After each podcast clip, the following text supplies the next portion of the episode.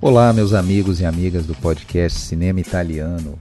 Ao som da música de Armando Trovaioli para o filme Os Amores de um Demônio de 1966, começamos nosso episódio dedicado à vida e à obra de Ettore Scola.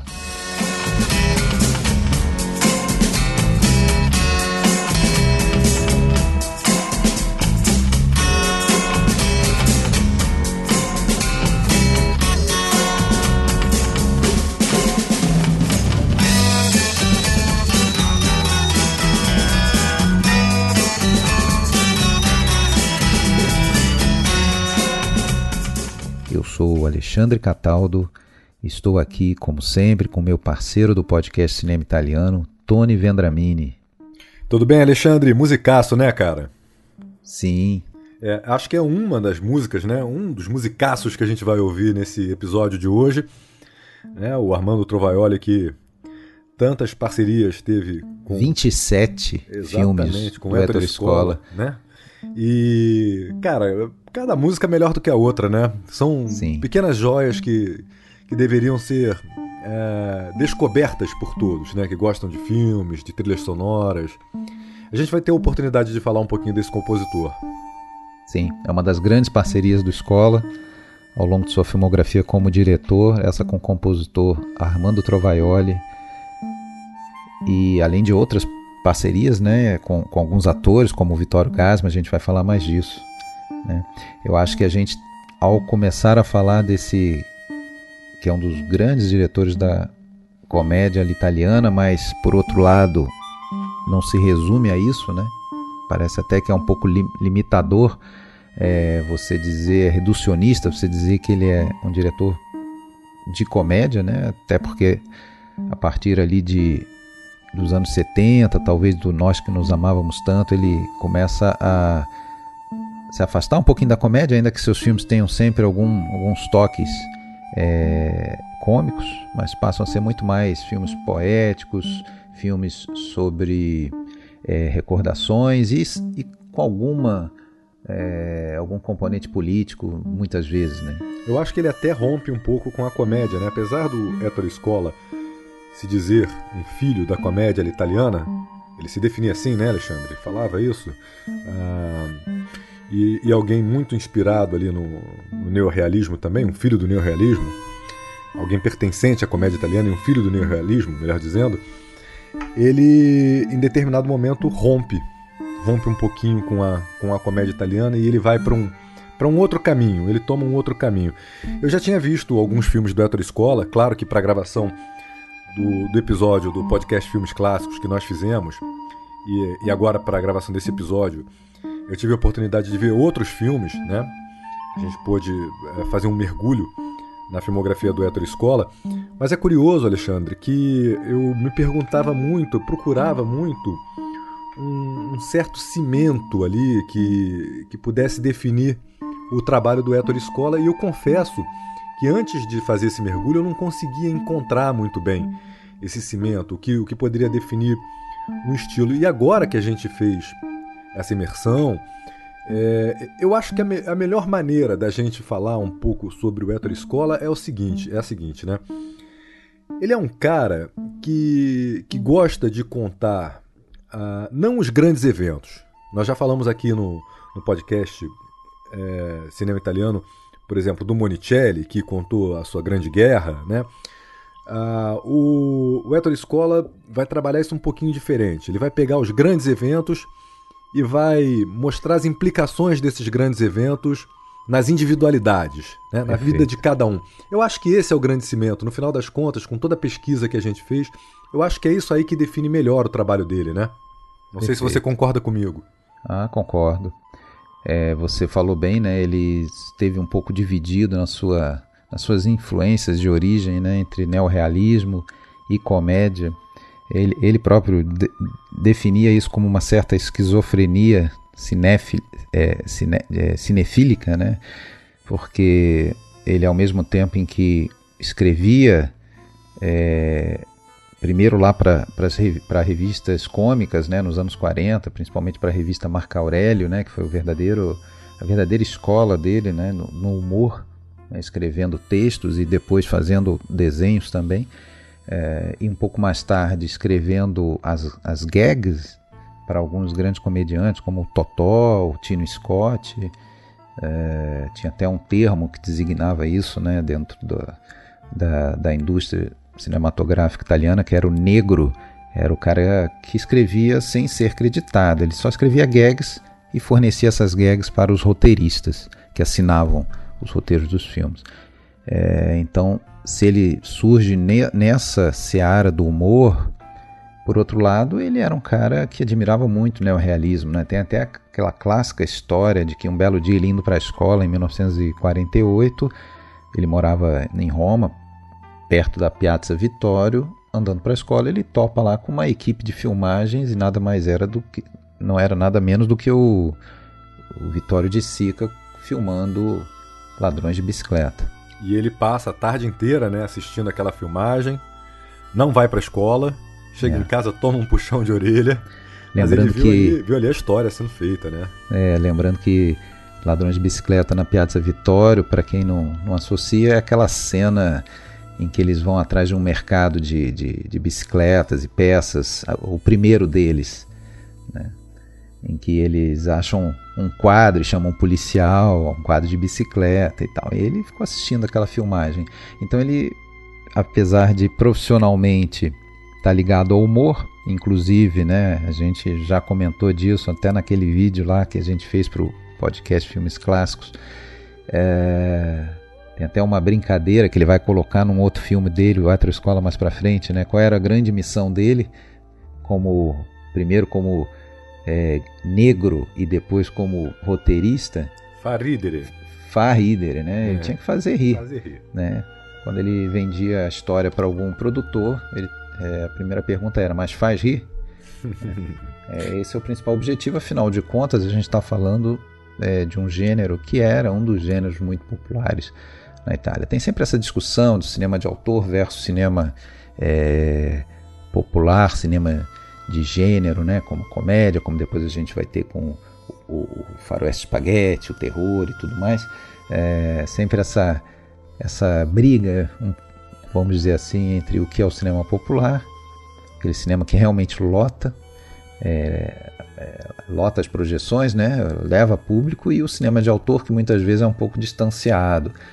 É, e o, acho que o Etro Escola ele conseguiu traçar um pouco essa, essa união entre esses dois mundos, né? Porque ele começa muito ligado à comédia, que era um gênero desprezado pela crítica italiana, e depois ele tem filmes dele que são totalmente autorais e a gente não, não, não tem como não colocá-los na primeira linha, né?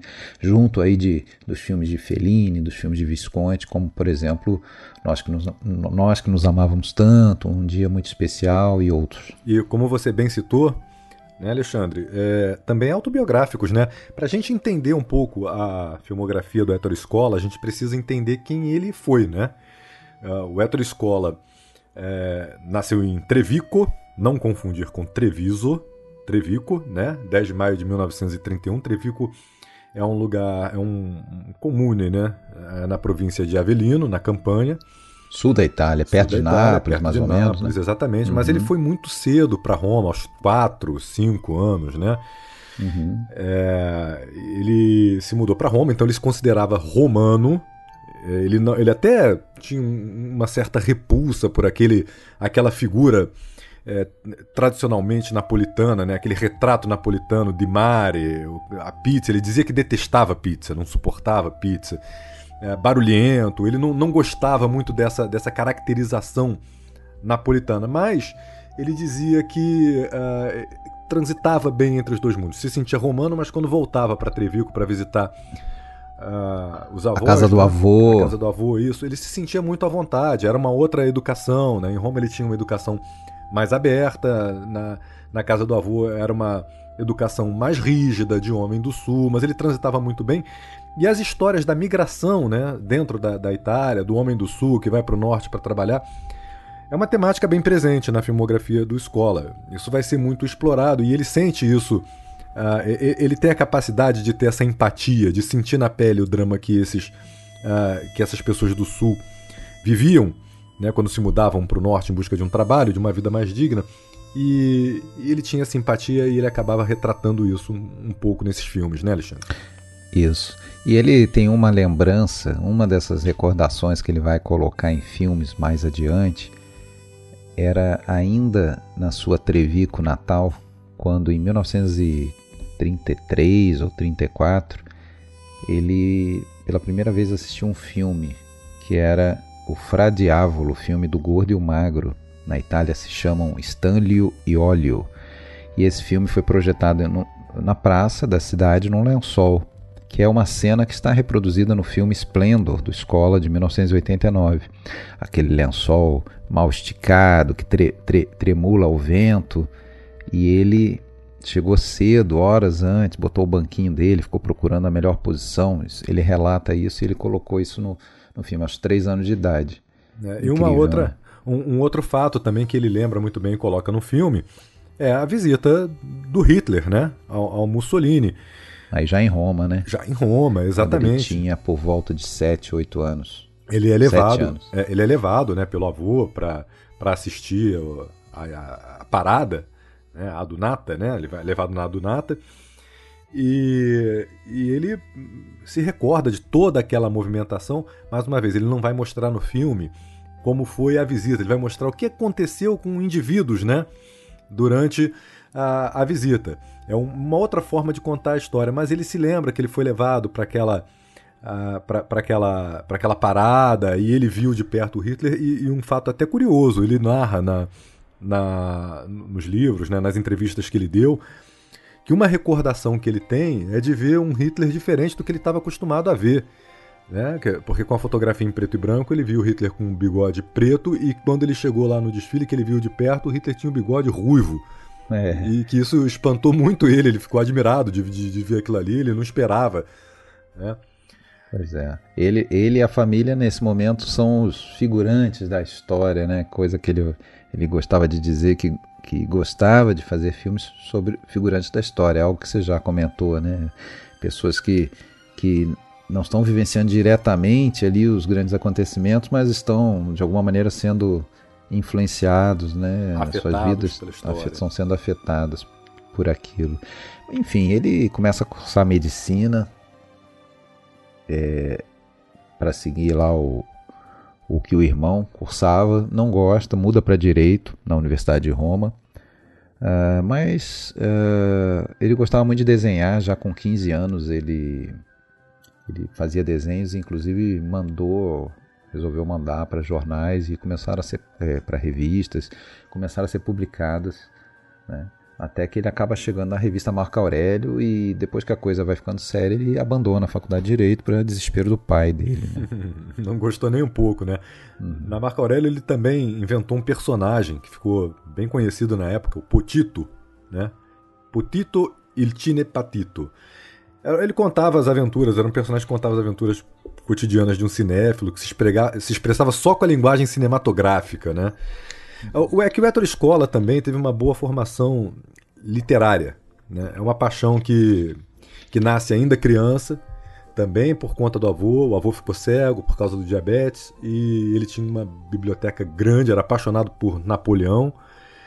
E o avô pedia pro, pro Héctor Escola ler para ele, né? Ele ficou cego, o Héctor Escola lia. E isso acabou desenvolvendo também a, o, a paixão do Héctor Escola pela literatura e até o modo como ele vai usar a literatura em seus filmes. Né? Ele usa recursos puramente literários dentro de alguns de seus filmes. Para quem não não não está familiarizado, essa revista semanal, né, humorístico Marco Aurélio foi o verdadeiro celeiro de grandes roteiristas do cinema italiano como Steno, uh, Age, Scarpelli, Cesare Zavattini. Ele conheceu todo esse pessoal Fellini, né? Que começou também como roteirista, né? Uh, e ele fez uma amizade especial com Rogério Macari, que depois passou a ser até diretor da Marco Aurélio e também já era um roteirista mais ou menos é, sedimentado em, em, em Tinetitá. E aí, a um certo ponto, o Macari chama o Escola para assinar trabalhar junto mesmo nos roteiros. Né? E não é mais naquela figura oculta de fornecedor de gags, e sim como co-roteirista. E aí os primeiros créditos são ali de 1953, mais ou menos, né? onde ele começa uma parceria, quando ele começa uma parceria com o Macari, que dura por cerca de 12 filmes, né? sendo que, inclusive, alguns deles premiados com o Nastro d'Argento.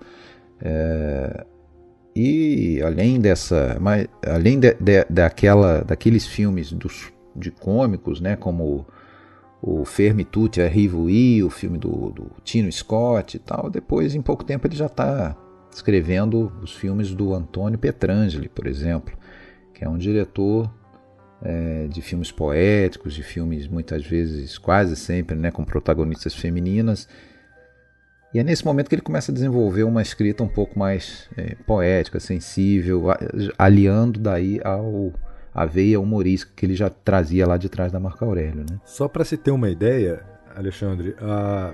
escrever roteiros era a grande paixão da Hétero Escola, né? Ele sempre disse isso, que ele, ele era um, um, roteirista, né? Ele gostava de escrever roteiro.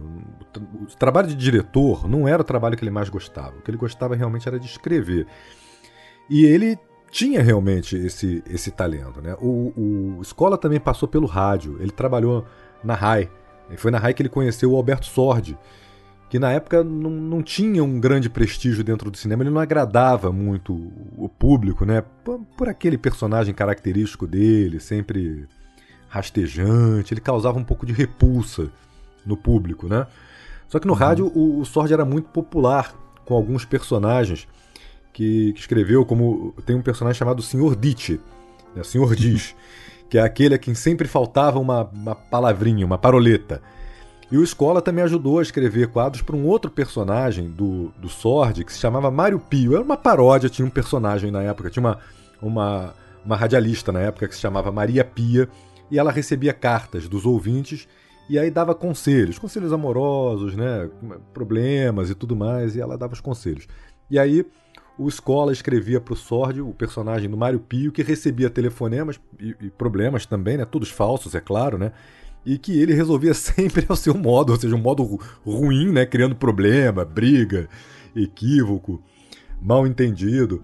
E o, e o Escola conta que fez algumas, criou algumas é, falas, algumas gags, né? Bem, bem interessantes no, no cinema. Até para o filme do Totó também, né? Tem um filme, o Totó Tarzan, é, que, que o Totó encontra a filha de um explorador e dizia, né? E o Tarzan, leichita tu bona. Né? Eu, Tarzan, ela chita, você é boa, gostosa. e essa, essa é. foi uma fala que marcou muito. E, e, a partir daí, realmente, ele desenvolve e passa a escrever muitos roteiros e mostra esse, essa capacidade que ele tinha. Algumas das informações que nós vamos explorar aqui, Alexandre, até para deixar como referência para quem nos ouve, é, é, a gente tirou de um livro que tem uma, uma entrevista com o Héctor Escola, né, em que ele vai falando ali filme por filme, não chega até o último filme dele, o Que Estrano, que é Márcia Federico, porque foi uma entrevista anterior, mas vai bem, bem distante, né? E o outro livro que nós tomamos como referência aqui também é um filme, é um livro escrito pelas filhas do Héctor Escola, né? Paula chama... e Silvia. Isso, Paula e Silvia. Se chama Chiamiamo il Babo, né? É, chamamos o papai, vamos chamar o papai. Que também é uma piada de um filme do Totó que entrou pro jargão da família, né? É uma piada em que o, o Totó procura um médico, é atendido pelo filho do médico, porque o médico já está se aposentando, o filho está seguindo a carreira, e quando ele nota que está sendo atendido por um rapaz, ele fala que a minha, que a minha é babo. Né? E isso eles passaram ao, a usar sempre, né, entre, entre eles, na família. Sempre que eles encontravam alguém que não tinha competência, eles falavam que a minha mãe babo. Sim. O Escola escreve para o Antônio Petrangeli é, O Solteirão, é, Fantasmas de Roma, que mais? Conheço bem essa, essa moça. Os principais filmes do, do Antônio Petrangeli. Depois ele estabelece também uma fantástica parceria com o Dino Risi, um dos grandes diretores da, da comédia italiana. É, e aí, nesse momento, também automaticamente uma parceria com o Vittorio Gassman, que era o ator de quase todos esses filmes do Rise, como por exemplo Sua Excelência o Trapaceiro, é, aquele que sabe viver, Ir do Sorpasso, né, Os Monstros de, de 63 e diversos outros. Né? Então, nesse momento, o Héctor Escola é, atinge o ápice como roteirista. Né? Início dos anos 60, a melhor fase da comédia italiana, e ele, sem dúvida, era um dos, dos grandes nomes. Né? É muito comum a gente ver filmes aí anteriores ao início da carreira do, do Escola como diretor, que foi em 64, e tá lá o nome dele como roteirista, né? Geralmente co-roteirista, né? Porque é muito comum no cinema italiano a gente ter três, quatro, cinco creditados, é. né? Sempre isso, uma, um e, trabalho de equipe. E isso também tem uma explicação, né? Que na verdade aquelas pessoas se frequentavam, né, Alexandre? Sentavam nos cafés, debatiam, conversavam. E isso fazia parte mesmo do método, do método da, da confecção dos roteiros, né? E, e, as piadas eram ali avaliadas e tudo mais. Perfeito. Mas como você dizia, o, o Gasman acabou sendo um grande incentivador para o hum. Escola virar diretor. Né? Como Perfeito. nós falamos, o Héctor Escola era roteirista, ele gostava de fazer roteiros, escrever roteiros. Ele diz até que não tinha intenção de ser diretor, né? nem tinha passado pela cabeça dele isso. Né? Exatamente. E o Gasman então resolve falar para ele: não, você tem que dirigir, você tem que dirigir, tem que dirigir e tal. E aí tanto, tanto falou que o Hétero Escola resolveu é, experimentar, né? É, e aí começa, né, em 1964, a estreia dele na direção com Fala-me de Mulheres, Se Permettete Parliamo di Donne. Filme de episódios, como tantos também, era um tipo de filme muito comum, Adoro a música de abertura desse filme. É uma uhum. música bem no estilo do, do Elvis Presley, né?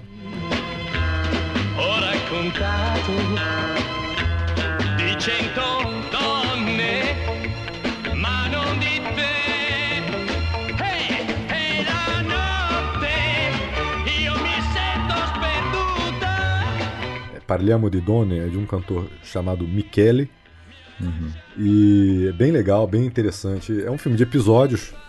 Nove é. episódios, todos com Gasman. Todos com Gasman. É que... até, até interessantezinho. Tem um pé bem na comédia, né, Alexandre? Sim, total.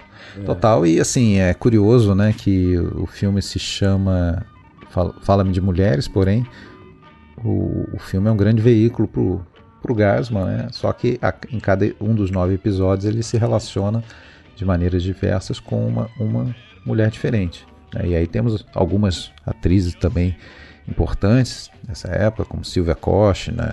Antonella Lualdi, é... quem mais? Eleonora Rossi Drago.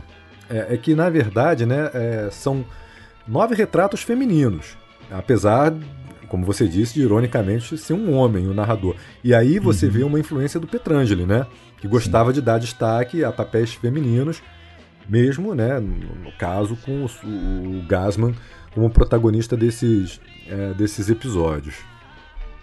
Exato. E o primeiro, o primeiro episódio, né, é até um. Ele tem um, um quê de faroeste, eu acho até engraçado, né? Que, que Passa chega na um, Sicília. É, chega um, um pichotto ali a cavalo, tem uma, uma tensão, né? E tudo ocorre num, num ambiente bem restrito ali dentro da casa. Isso é, um, é uma tendência também do, do Héctor Escola, né? Que a gente vai observar em vários filmes. Ele gostava de trabalhar em espaços fechados. Ele dizia que tinha muito do, do teatral dentro do, do, do, trabalho dele. Ele gostava de, de fechar os personagens. Né? Ele queria circundar os personagens em círculos cada vez mais estreitos. E, e aqui Nesse primeiro filme a gente já nota esse, esse a gente já consegue notar esse estilo do, do Héctor Escola, né? De, de aprisionar realmente os personagens num espaço fechado.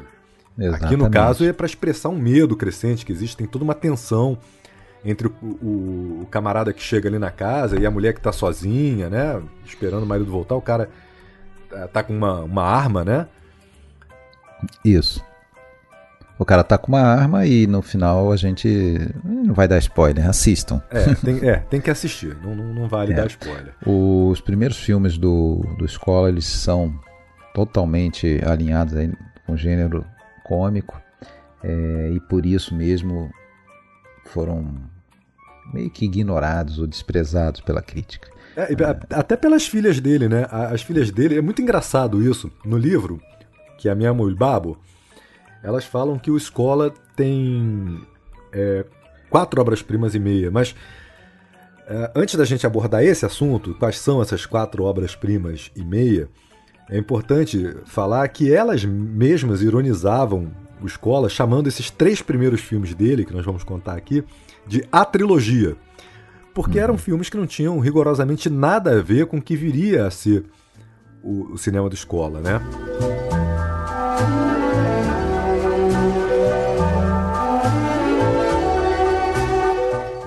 Em seguida vai fazer o Por um Milhão de Dólares, título brasileiro do La Conjuntura, que é um filme de 65. É... Ele começa aí o que seria, é, a gente pode definir quase como um road movie, que é algo que a gente vai ver em outros filmes dele mais para frente. É... E é um filme que trata ali de eventos que, de assuntos que estavam na, na, nos jornais na época, como a questão de fuga de capitais. Então a gente tem o, Gasman mais uma vez fazendo um, um cara até de com alguma é, como é que eu vou dizer um, um título de nobreza e tal é, e ele vai ele se encanta por uma por uma moça vai fazer uma viagem romântica convencido por ela para a Suíça mas na verdade depois a, a, ele descobre que a moça, na verdade, queria é, levar uma mala de dinheiro escondido para a Suíça, se aproveitando da placa do Vaticano dele, que ele era. Ele é, tinha placa diplomática do Vaticano e tal. Então, enfim. É... Tem uma história, tem uma história maravilhosa desse filme, né? Uh, eles contrataram um dublê para o Gasman. E aí tem uma sequência de quase meia hora em que o Gasman tem que correr, saltar, montar cavalo, sei lá, faz da pirueta, faz, faz de tudo. E aí tinha o dublê. Só que o, o Escola estava muito chateado, muito insatisfeito com os, com os exageros do dublê, né? Tava achando tudo muito falso, o jeito como ele caía, como ele pulava. E aí ele descobriu que o próprio Gasman, quando ia fazer, fazia tudo muito melhor. E aí então ele trocou, ele botou o Gasman para fazer e deixou os dublês na cadeira do Gasman. Uhum. O Gasman fez o dublê de si mesmo no filme. É, e o dublê tinha que ficar lá, já que estava contratado, né? É. Questão sindical e tal. É, o Escola diz que esse filme ele fez quase como se fosse um, um epitáfio, assim, uma, uma carta de despedida da nobreza romana, que estava é, falida, segundo ele. Uh, esse filme começa também uma coisa que vai ser uma marca em, não só dos filmes de escola, mas uma, uma boa parcela dos filmes italianos da época, que é o uso de atores americanos, ingleses e de outros. A gente tem nesse filme ali a Joan Collins. Né? No filme seguinte a gente vai ter o Mickey Rooney, mais pra frente vamos ter Jack Lemmon contracenando com Mastroianni, enfim. ele não se furtava a fazer essas concessões aí, muitas vezes por questões até de, de produtores, para o filme ter algum mercado no, nos Estados Unidos ou na Europa. Né? Ele vai fazer um episódio em seguida, o Vitimista, é um episódio do filme de episódios Thrilling. São três episódios aí de diretores diferentes, né? É Gianluigi Polidoro, Carlo Lisani e Ettore Scola. Ele dirige o episódio O Vitimista, que é o primeiro. E aí ele trabalha pela primeira vez com um dos outros grandes nomes da comédia italiana, o Nino Manfredi, que vai estar tá num dos papéis, para mim, mais marcantes dos filmes do Escola, que é o, o do patriarca lá da, da família de favelados, do Feios, Sujos e Malvados. É. Sensacional. Em seguida. Os Amores de um Demônio, que é o é. filme da música que abriu esse episódio, mais uma vez com Gasman, fazendo um, um demônio que é enviado à, à Terra com seu ajudante, o, o Mickey Rooney. É, que também, verdade... também tem uma história curiosa com o dublê, né? Diz que quando ele chegou para gravar o filme, que no original é L'Arte Diavolo, né? Isso. ele chega dos Estados Unidos, leva um dublê, só que o dublê não parecia nada com ele. Ele era muito mais alto e muito mais magro que o Mickey Rooney. Só que os dois ficavam o tempo inteiro conversando e jogando carta, né? o tempo inteiro. E as pessoas falavam que alguma coisa esquisita tinha acontecido na vida amorosa do Mickey Rooney. Na equipe de, de, filmagem, todo mundo falava que podia ter acontecido um homicídio ligado à máfia, diziam que o dublê podia ser um gangster, mas isso não era, não tinha nenhuma informação real a respeito disso. No final eles descobriram que era só um cara que era viciado em jogo mesmo, e ele jogava com o Mickey Rooney o tempo inteiro. Ele não era dublê droga nenhuma, né? Ele era um parceiro de carteado do Mickey Rooney. É. Esse filme tem algumas cenas engraçadas, a cena de um jogo de futebol passado em, em Florença, lá do, do século XV, quer dizer, totalmente anacrônico, quando chega uma bola de, de, bola de borracha, né? Sendo que ainda não existia a borracha na Europa nessa época. Uh, tem uma, uma cena também interessante que remete muito ao. Mas pera aí, cena... antes vamos falar o que acontece nesse jogo de futebol, porque é a coisa mais clássica, né? do universo. Enquanto fica todo mundo jogando futebol, se divertindo, as mulheres reclamam porque ficam de lado, né?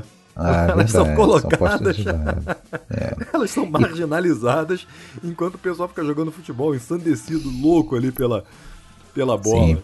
Tem a cena do. uma cena na praia que remete muito àquela cena do início do sétimo selo. É, o cavaleiro é, confrontando, nesse caso, não a morte, mas o demônio. Né, que, que inclusive faz uma aposta com ele, né? só que é, é nas cartas e não na, no xadrez. É, na carta de tarô, né? É. E tem uma outra curiosidade nesse filme, que tem alguns efeitos especiais. Trabalhou um cara chamado Carlo Rambaldi, foi responsável pelos efeitos especiais. É um cara que depois ia para Hollywood, ia fazer ET, ia fazer. Uh, qual outro? Acho que o Alien ele trabalha também. Muitos outros filmes importantes aí, americanos. Carlo Rambaldi. E, cara, eu acho, eu acho até um exagero a zoação com esse filme, a zoação das filhas com esse filme. Porque eu gostei desse filme. Não sei se você, se você gostou. Sim, é um bom divertimento. Eu achei, é? exatamente, eu achei divertidíssimo. E não acho pra... uma perda de tempo vê-lo, não. Isso, concordo. E só para ilustrar um pouquinho a história, é, é um roteiro tirado de uma novela do Maquiavel. A novela se chama Belfagor, né, que é o nome do demônio, né, do, do diabinho lá. Esse diabinho é enviado à Terra para acender o conflito ali, né? Para tacar fogo ali, tocar fogo no, no conflito entre Lourenço e o Magnífico, né? De, de Florença e Roma. E aí, como ele faz isso? Ele provoca a ruptura da promessa de casamento né, do, do, das duas casas, do, dos dois reinos, né? E cria uma guerra entre o papado e a Toscana. E esse filme foi aceito com, com grande facilidade pelo Chuck Gore, né? Porque ele amava a história e ele amava Florença. Esse diabinho do Mickey Rooney, na novela original, não existe. Mas acharam interessante criar esse diabinho como um tipo de Sancho Panza. Ele é um, ele é um auxiliar, né? O, o, o Gasman é o Belfagor, é o diabinho que vai criar toda a polêmica, a celeuma, e o, o Mickey Rooney ali é o ajudante dele, né? Então o, o Gasman é um protagonista bonito, jovem, encantador, né? Espirituoso. E em contraste tem lá o Mickey Rooney, baixinho, gordinho, meio estúpido, um diabo de, de segunda, de segunda categoria. É, pois tem, é. Tem um prólogo bem interessante, né, Alexandre? Ali que é filmado na. na no Gole de Alcântara. Isso, exatamente, as grutas de Alcântara. Em primeiro momento, eles pensaram em gravar, a escola pensou em gravar em Petra, né, uma, aquela cidade de, de, de pedra na, na Jordânia. As pessoas vão reconhecer principalmente pelo filme do Indiana Jones né? Uhum. É o, o, Indiana Jones e a Última Cruzada, não é esse? Que aparece a cidade Isso. de Petra, ou não? Não, é Caça, Caçadores... Não, é esse mesmo. Indiana Jones e a Última Cruzada. Uh, e iam filmar ali, mas no final das contas preferiram gravar nessa, na, nas grutas, na Sicília, que é, é bem legal também, é um cenário muito muito pô, É engraçado, bacana. eu comecei a ver esse filme, aquele cenário eu achei pô, surreal e me pareceu, eu tive certeza que aquilo ali era estúdio. É, parece, né? Parecia parece... uma coisa artificial. Isso. Exatamente. E depois eu fui, fui conferir as fotos desse lugar, dessas grutas de, de Alcântara, na Sicília. E é aquilo ali mesmo, impressionante. Uma coisa, parece que foi feita com capricho especial pelo criador. é, sem dúvida. Em seguida, um filme que eu já escutava há muito tempo, queria ver há muito tempo e estava deixando para lá. E resolvi ver para os podcasts e não me arrependi. Um filme bem interessante que é o Perdidos na África, um daqueles títulos gigantes, né? No original, o Rio Chirano e Nostro Herói a ritrovare l'amico misteriosamente scomparso in África, de 68. É... O título é uma grande brincadeira já, né? É uma grande brincadeira, como se fosse um uma daquelas frases para fechar um gibi uma historinha que vai continuar na semana seguinte, né? Conseguirão os nossos heróis encontrar o um amigo misteriosamente perdido na África.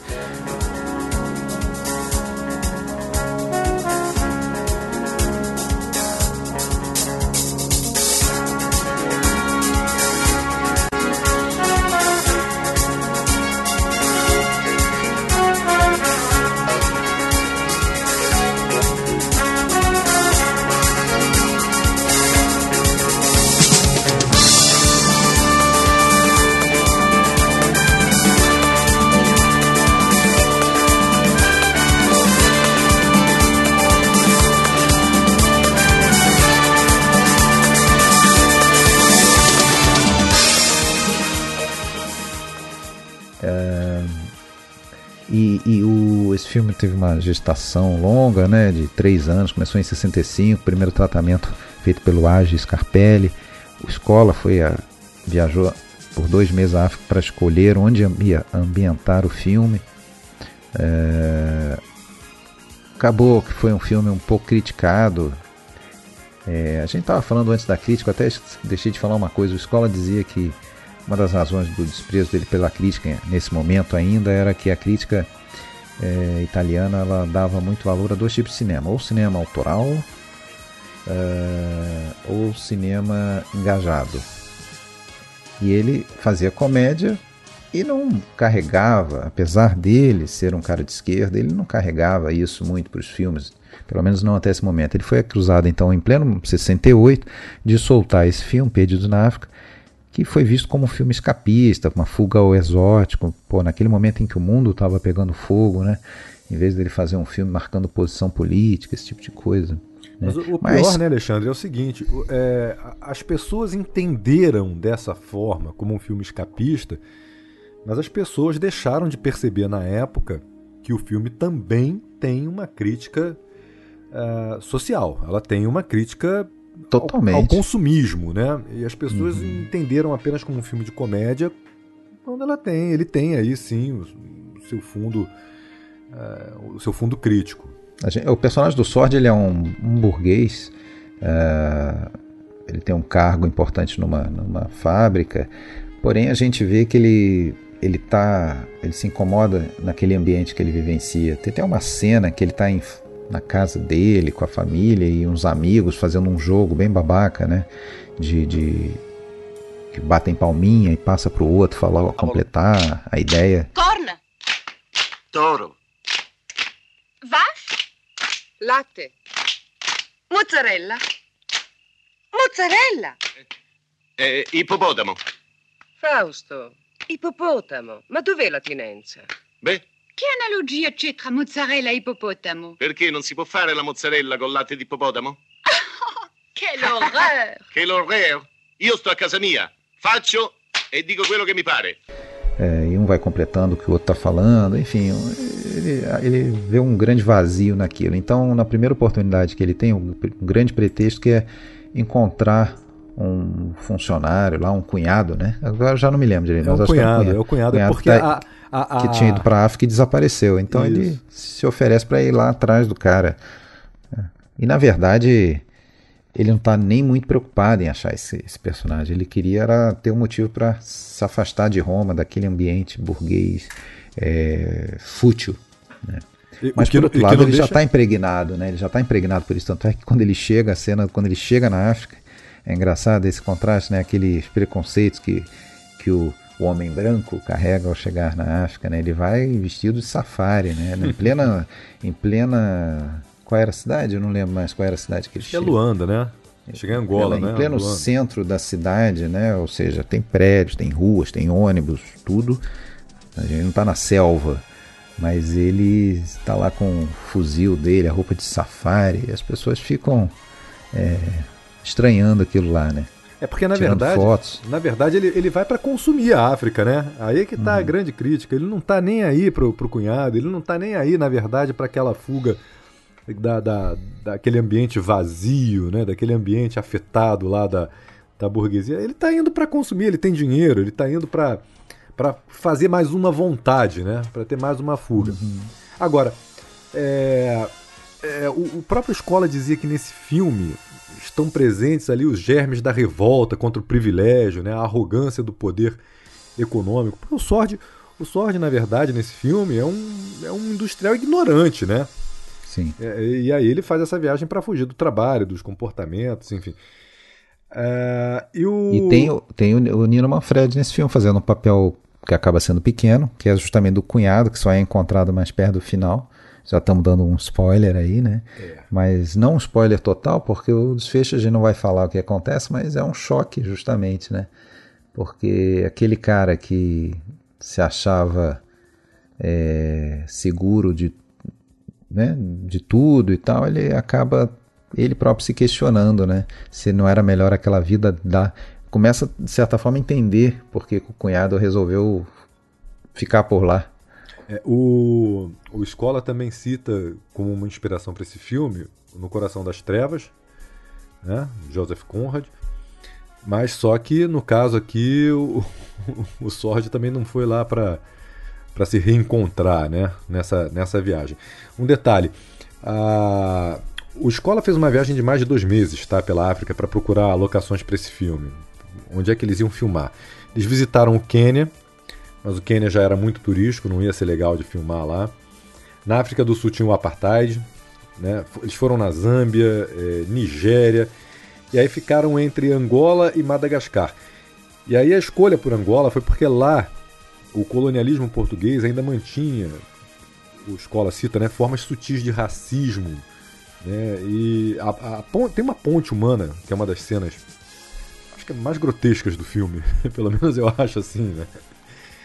É, quem não assistiu o filme vai ver isso. O, o- o- pessoal de uma, de uma aldeia faz uma ponte humana para passar um- o carro. E ele diz que aquilo era real, que ele viu a cena em Angola e decidiu retratar no filme.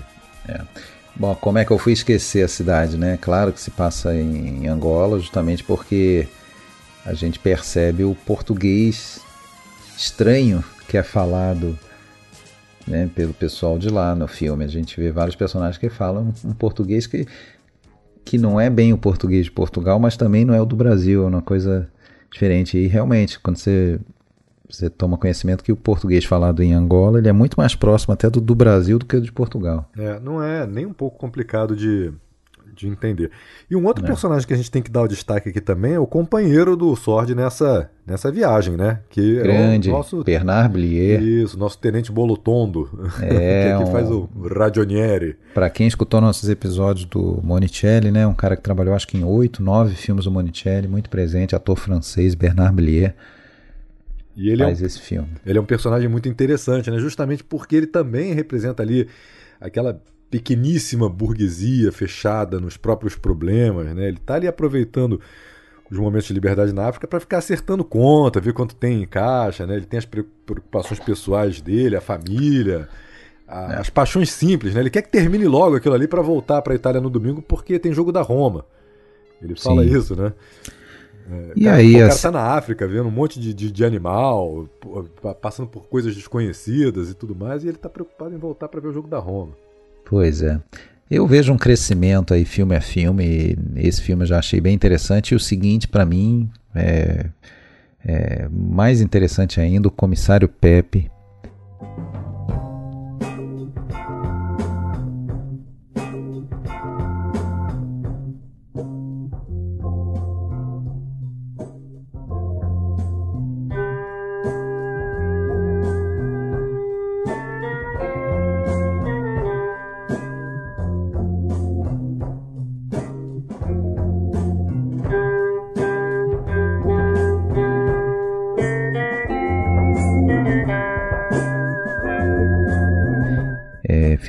1969, primeira vez que ele trabalha com Hugo Tognazzi.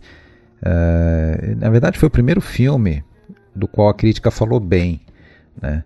A escola diz que nunca ligou muito para a crítica, mas enfim, foi baseado num livro de um cara chamado Hugo Faco de Lagarda. É, Hugo Tanhaz até ganhou um prêmio pela atuação. Também para o Hugo Tanhaz esse filme foi um pouco, um pouco uma, uma certa é, guinada. Acho que todos os atores ali da comédia italiana passaram por isso, né? O Sordi, a gente sabe lá com o Monicelli, quando ele foi fazer a Grande Guerra, parece que o mundo descobriu né, que o Sordi podia fazer um papel dramático bem feito. E aqui também o Tonhaz, mas é sempre um papel dramático com alguns tons cômicos, mas muito mais dramático. E eu adorei esse filme, tanto é que em pouco tempo eu vi pela segunda vez para pegar uns detalhes que tinham ficado perdidos. Né? E a gente está numa pequena cidade ali da, da região do Vêneto, né? E tem um. O Tonhaz é um, um inspetor, né? um delegado, vamos dizer assim, da, da de polícia. É... Ele é um, é um meridionale, né? Ele vem do sul. É um personagem dele que vem do sul. Olha, olha aí, né? Como nós começamos a ver a, o conflito de mentalidades entre o homem do sul que se muda para o norte, né? Pois é. Ele, é. ele, é um pouco, vamos dizer, acomodador, preguiçoso. Ele, ele não quer se comprometer com os poderosos do local, até que pedem para ele fazer uma investigação sobre algumas denúncias de crimes sexuais que estão acontecendo. Afinal de contas, é o ano de eleição e alguma coisa tem que ser feita ali para mostrar serviço. É. é. E na verdade ele acaba tendo que investigar toda aquela gente per bene, né? Aquela, é. a, o as pessoas de bem, o cidadão de bem. É, ele começa a investigação e, começa a achar podre em, em todo mundo, né? E sempre, e principalmente as pessoas do, de, de alta, da alta sociedade, dentro da igreja, inclusive, dentro da própria polícia, dentro da política. Né? E, e, aí fica aquela situação. E, afinal de contas, levar adiante a investigação ou uh, os poderosos querem que seja feita a investigação, mas querem que somente os, os fracos, né, os, os não poderosos, os cidadãos comuns sejam punidos. E é engraçado, né, Alexandre, porque é, na, na, primeira investigação é, sobre morais e bons costumes, né? Ninguém escapa, cara. Ninguém escapa, nem o próprio, o próprio comissário, né? O próprio comissário também tem lá a amante dele.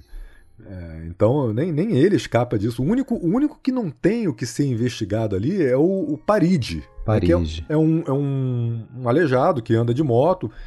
E que no filme ele faz um pouco ali a, a, a porta, o porta-voz do comissário, né? Ainda que deteste o comissário. Ele, é, ele é o personagem do, do Giuseppe Mafioli. Ele vai estar em outro filme do, do, do Escola também, fazendo personagem semelhante. E aí ele, é, Mais adi... ele, ele, é, ele é a boca do inferno. Ah, desculpa, Alexandre. É, exato. Não, é, é isso. É, mas é um personagem bem interessante. Aquele justamente que, que que não tem nada a perder, né? Ele já é um, um, cara com deficiências físicas e tudo, então ele sente que não tem nada a perder. Ele fala tudo mesmo, escancar os podres de todo mundo e fornece aí, é, inclusive, elementos para o investigador. Tem, tem uns aspectos formais do filme, apesar do, do Escola dizer que não, não ligava para isso, para questões formais, movimentação de câmera, mas tem um perto do final do filme, quando ele ele está justamente matutando né, sobre um diagrama lá, uma lista de, de, de todos os implicados, e aí a câmera fica angulada, é, mostrando ali aquele pensamento dele um pouco tumultuado naquele momento. La presidentessa dell'opera assistenziale Marchesa Zaccarin? No. Il conte Lancillotto? Nemmeno. Illustre clinico? Lo stimato umanista? No. La sorella di un vicecommissario? No. Via Suor Clementina, via la figlia del prefetto e via quindi anche il suo accompagnatore. Via tutti, tutte persone rispettabili. Vale a dire persone da rispettare. E voi? Pensavate di poter fare il vostro sporco comodo? Poveri illusi. Eh no, voi non siete dei pezzi grossi. Eh no, voi dovete pagare. Eh, qualcuno che paga si vuole. Altrimenti che facciamo? Non paga nessuno. E ele acaba decidindo, né? Ele vai acabar decidindo fazer a coisa certa e muito possivelmente tendo que amargar uma, uma transferência para Sardenha, né? Porque nos filmes italianos tem isso, né? O, a grande ameaça ali de, de para quem fizer alguma coisa errada é ser mandado para Sardenha, né? É, isso que você citou é bem interessante, né? Porque é parte do experimentalismo do escola. Ele nesse filme ele substitui um pouco o uso do, do, do campo e do contracampo, né? Ele se aventura nessas é, nessas coisas mais complexas. Sim. O, o filme, uh, o roteiro fez algumas modificações na obra original, né, no romance, mudou muita coisa. Esse personagem, o Paride, é, não existia, né, um personagem que não existia. É, alguns outros personagens também, né, o, no, dentro do, do, do, filme, o desfecho, enfim, algumas coisas foram modificadas. Ele não foi adaptado exatamente, né? No, no, no livro ele não se muda para Sardenha e se aposenta, como no filme. Então algumas coisas foram modificadas para que ele levasse esse filme, que, que acabou sendo realmente ali né, um pouco mais elogiado pela crítica, Sim. como você E esse disse. filme tem, eu sei que é chovendo molhado, não vamos nem ficar repetindo isso a cada filme, mas esse tem uma trilha belíssima do Armando Trovaioli. Adorei a trilha desse filme, fiquei escutando aí por vários dias seguidos. Tem algumas faixas, principalmente, que, que são obras-primas. Eu sugiro, se você está nos ouvindo, gosta de trilha sonora, procura, tem no Spotify o álbum completo lá da, da trilha do Armando Trovaioli para o Comissário Pepe.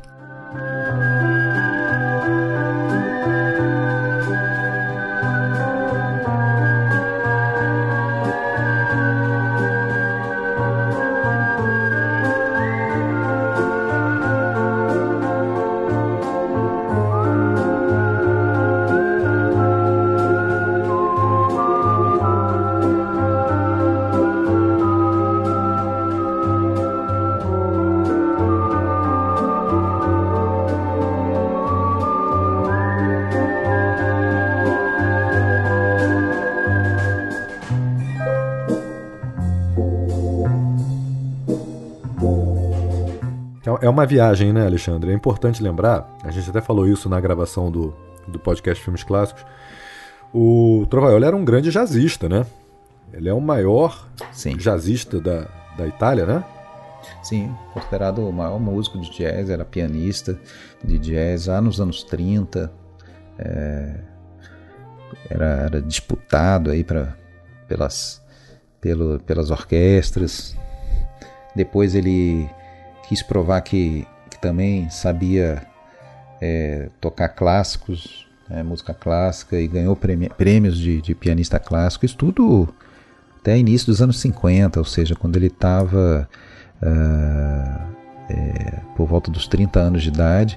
É, e, e, e, antes de mesmo de começar na trilha sonora, ele começa em trilhas sonoras compondo, apesar de usar pseudônimo, aquela música que é o mambo chamado El Negro Zumbom, que a Silvana Mangano canta no filme é, Ana, do Alberto Latuada. Com aquela música ali, ele começa trilhas sonoras e daí ele vai é, estabelecer diversas parcerias, vai estar muito presente na comédia italiana como um todo e praticamente aí todos os filmes mais importantes do Ettore Scola. E aí o que vem em seguida então? O Ciúme é italiano, né? 1970.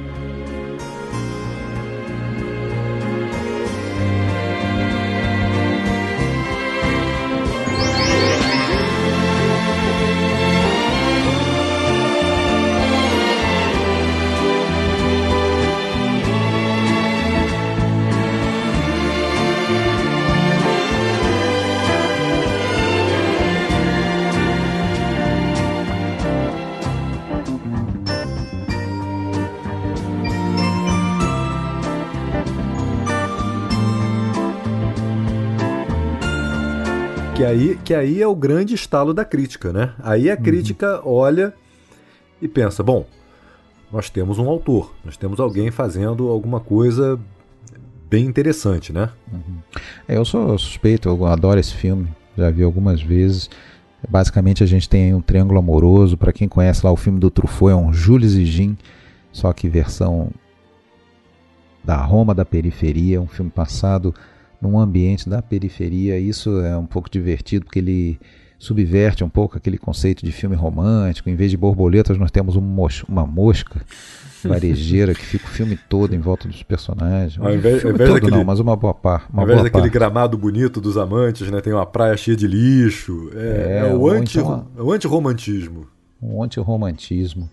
Mas o, o Escola queria justamente dizer o seguinte: é, o trabalhador ele também tem, tem uma vida íntima, também tem romance, também sofre, também tem angústias, né? Porque talvez até uma herança que vem lá do, do neorrealismo, né? Parecem seres assim que só têm os seus problemas é, externos relacionados aí com o contexto socioeconômico da época, mas não tem uma é, como é que é que você falou uma vez? Que escola, até você reproduziu o que a escola dizia, né? O trabalhador trabalhador também tem depressão, né? Ah, sim, é verdade. O trabalhador também tem depressão, é verdade, é isso aí. É um. É um. É, é algo que que as pessoas achavam que não, não podia acontecer, né? O, o, Depressão era coisa de rico. De rico, exato. O estar no divã de um psicanalista era coisa de rico. O pobre também tem suas crises, né? E ele precisava mostrar isso daí. Agora, a própria linguagem usada nesse filme é, é interessante, né? Porque isso parte de um estudo bem, bem atento a, do, do, do escola. A língua, a língua falada pelos personagens é mais que uma maneira de se expressar, né? é também um modo de ser. A, a Witt, que é uma florista que se alimenta de fotoromances, através deles inspira ali a visão que ela tem do mundo. A, a linguagem determina o destino, né? torna essa personagem uma heroína de, de quadrinhos que vive entre dois amores, como um romance ilustrado popular. O próprio personagem do Mastroianni usa um tipo de linguagem que é a de se exprimir ali, num, de se expressar ali nos jargões aprendidos nas, nas sessões do Partido Comunista. É uma linguagem usada para tratar mais de temas políticos, né? dentro do drama do operário. Tem um exemplo que ilustra bem isso, Alexandre, que é a, a, aquele momento em que ele chega para um companheiro e pergunta em que medida uma suposta traição da Adelaide, né, que é a personagem da David, pode se inserir na luta do partido por uma sociedade mais livre e mais igual. Você pois vê pra, é. pra, onde é que o cara leva a questão amorosa dele, né, cara? É verdade.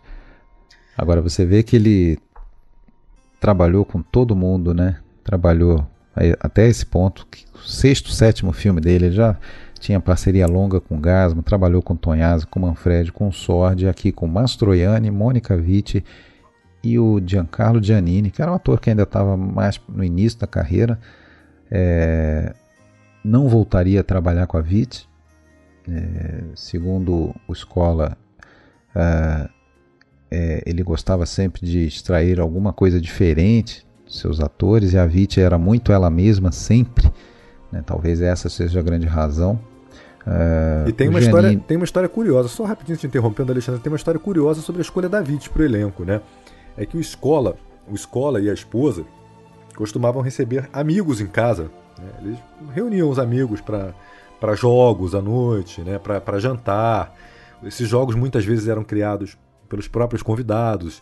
Em algumas dessas ocasiões, o Sérgio Amidei, roteirista, preparava uma, uma famosa sopa de resto de comida. Né? Ele botava tudo na sopa. E daí é que vem a inspiração para um dos episódios do filme Os Novos Monstros, né, que o Gasman e o Tonhazzi colocam cigarro, sapato na sopa que eles preparam na cozinha do restaurante. Né?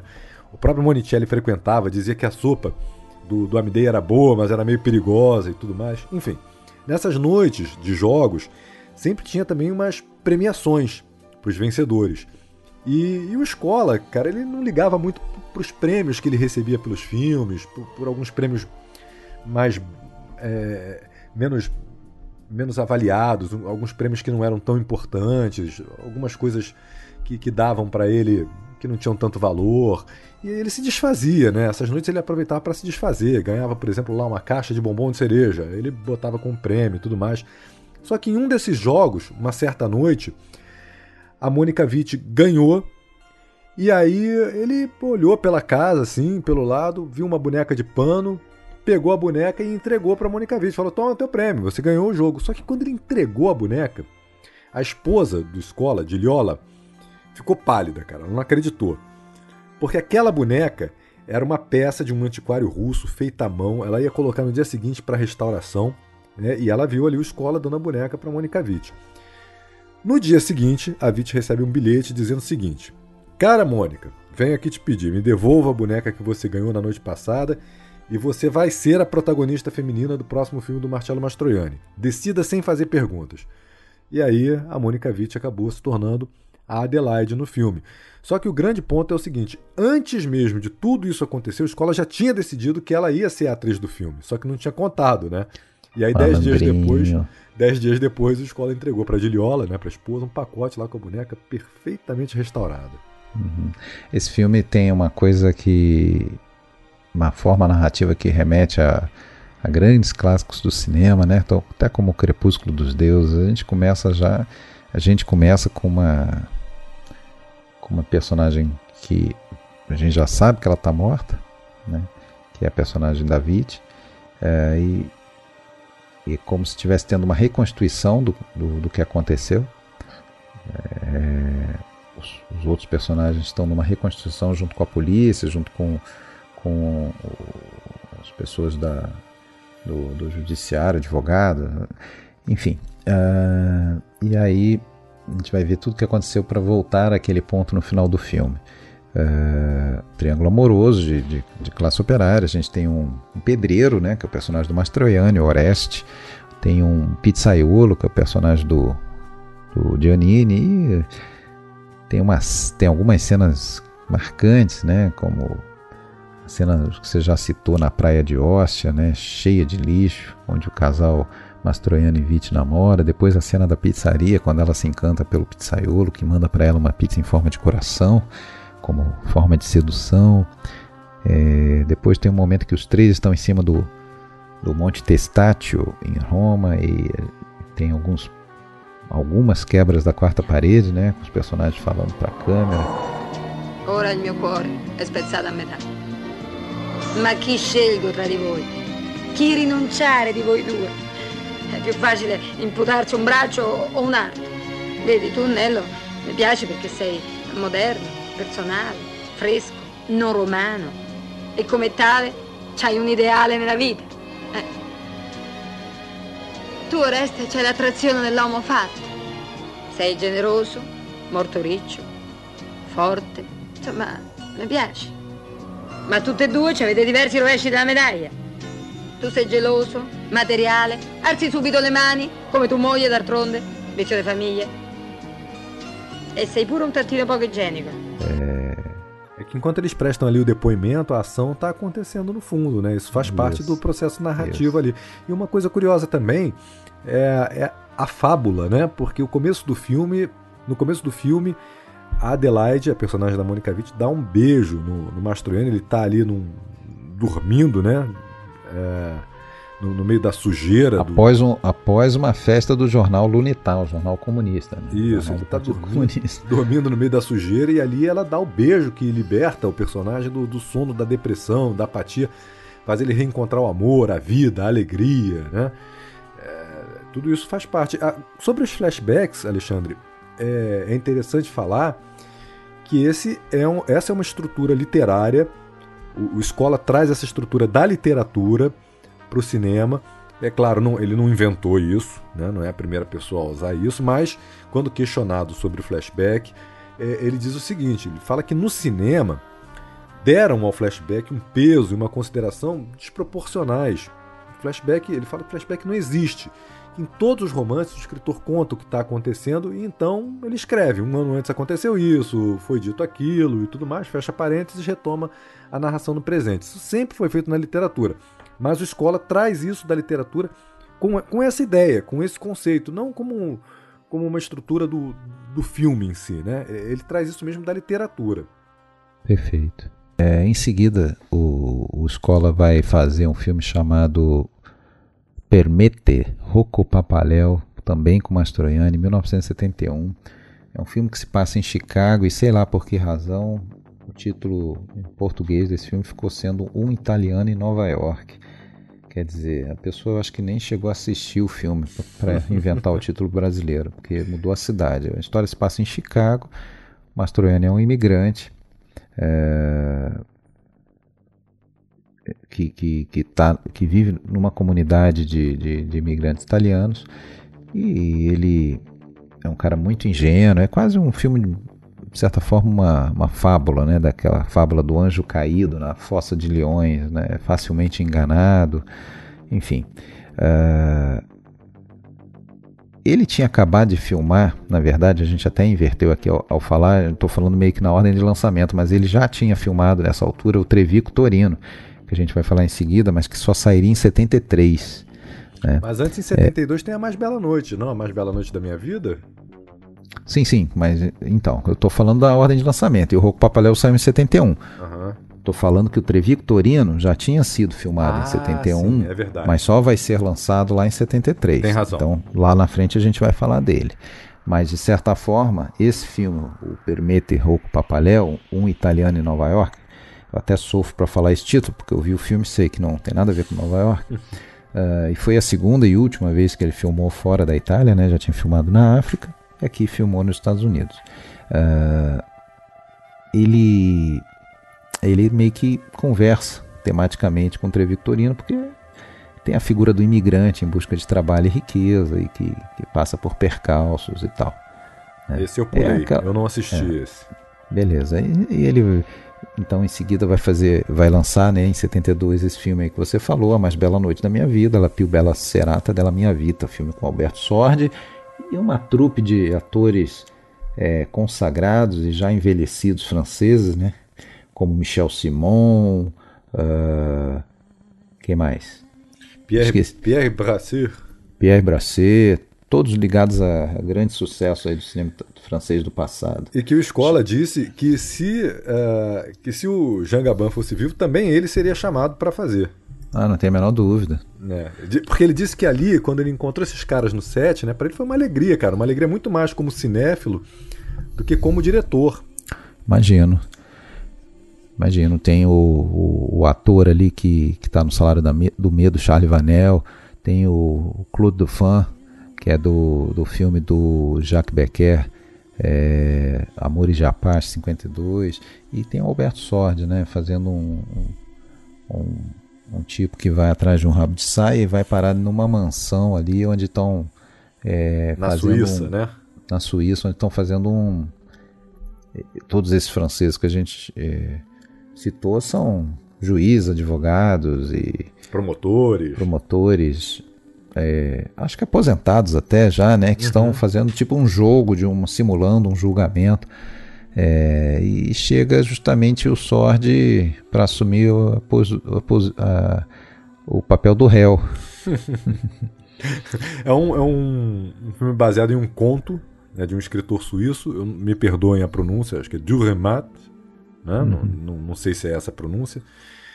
Uh, o Escola e o, o Amidei fizeram algumas adaptações porque havia uma série de diferenças culturais com os suíços, né? O autor expressa nas obras normalmente preocupações de ordem religiosa, de orientação luterana, são coisas que não fazem parte da cultura italiana. E na versão do Escola, o Sordi, né, o protagonista, é um vendedor de seguros que tem culpas mais humanas, até mesmo sociais. É, são culpas é, de, um, de um pequeno industrial, né?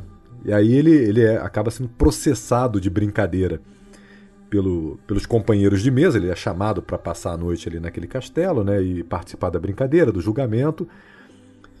E ele não sei se a gente daria um spoiler, né, para falar isso. Ele na verdade ele acaba tendo uh, como se pode dizer, assumindo de, realmente o papel de um culpado, né, Alexandre? Exato, exato. E aí ele, na verdade, do, no, no romance o personagem principal é tomado de remorsos, né, de, de escrúpulos religiosos, se enforca. Se é interessante mata. esse tipo de coisa porque tem diretores que são famosos até no meio cinéfilo, né? Todo mundo que é cinéfilo sabe quem é o Hétero Escola, já viu algum filme dele. Uh, porém, tem alguns filmes que parece que ficam meio que perdidos ali no meio, que não tem, ninguém fala. Esse é um deles. Eu, eu acho que eu nunca tinha nem ouvido falar desse filme aí nessa imersão vi o filme e surpreendeu, porque eu achei um filme bem digno, assim, não é um. Eu gosto. Não é uma grande obra-prima, não vou colocar ele na frente do de, de outros aí consagradíssimos, né? Porém é um filme bem interessante. E aí o, interessante aí também é que, como eu falei, né, que o, o Sword acaba meio que tendo uma catarse ali, né? É, quando ao ser julgado, na, ao, ao, ouvir a argumentação do defensor, o defensor diz que ele é um, um ometo, né, um homenzinho de escassos princípios morais, vil, incapaz de qualquer iniciativa, ele falou: opa, pera aí, pera aí, porra, eu sou um culpado de categoria, vou mostrar aqui que eu sou culpado. Então ele vai hum. acabar condenado. A, ele acaba condenado à morte, ao contrário ali do, do, do conto, do, do, do romance, né? Sim. É, ele acaba condenado, mas aí os caras revelam ali que era tudo uma brincadeira, tudo mais que ele podia. No final das contas, ele tá no hotel, e aí eu não vou contar o desfecho tá. para não dar o spoiler, né? Ó, o filme seguinte, eu acho que é. Ah, só um detalhe, rapidinho, antes de passar pro filme seguinte. O Pierre Brasset, que, que a gente citou, morreu nos últimos dias de filmagem, Alexandre. Ele, uhum. tinha, ele tinha um enfisema pulmonar, fumava demais, tinha problemas cardíacos, tinha muita preocupação com a saúde, segundo conta o, o Escola. E no último dia, num dos últimos dias de filmagem, ele morreu. E isso foi uma dor muito grande para todo mundo, causou uma grande comoção. Pra, uhum. é, por, por, sorte, não tinham mais uh, muitas cenas para ele fazer, era só um final ali que tinha uma multidão. Puseram, puderam usar ali um, um figurante, um simular que era ele ali, né? Para quem quiser uma referência, Pierre Brasset faz o gangster vilão em Cais das Sombras com Jean Gabin. Pois e é, outros é. filmes do, do, do, realismo poético francês dos anos 30. Pois é, e aí, e aí eles, eles concluíram assim o filme, né? certo. né? Uh... Bom, Bom, o filme seguinte é o Nós Que Nos Amávamos Tanto, eu acho que dá para dizer que é o... Eu Trevi Cotorino. É, na minha, na minha cronologia ele foi lançado em depois, né? Tem até fontes aqui que diz que foi só em 75, mas é. quiser a gente fala dele antes, podemos. Não, passamos então, vamos ao Nós Que Nos Amávamos Tanto.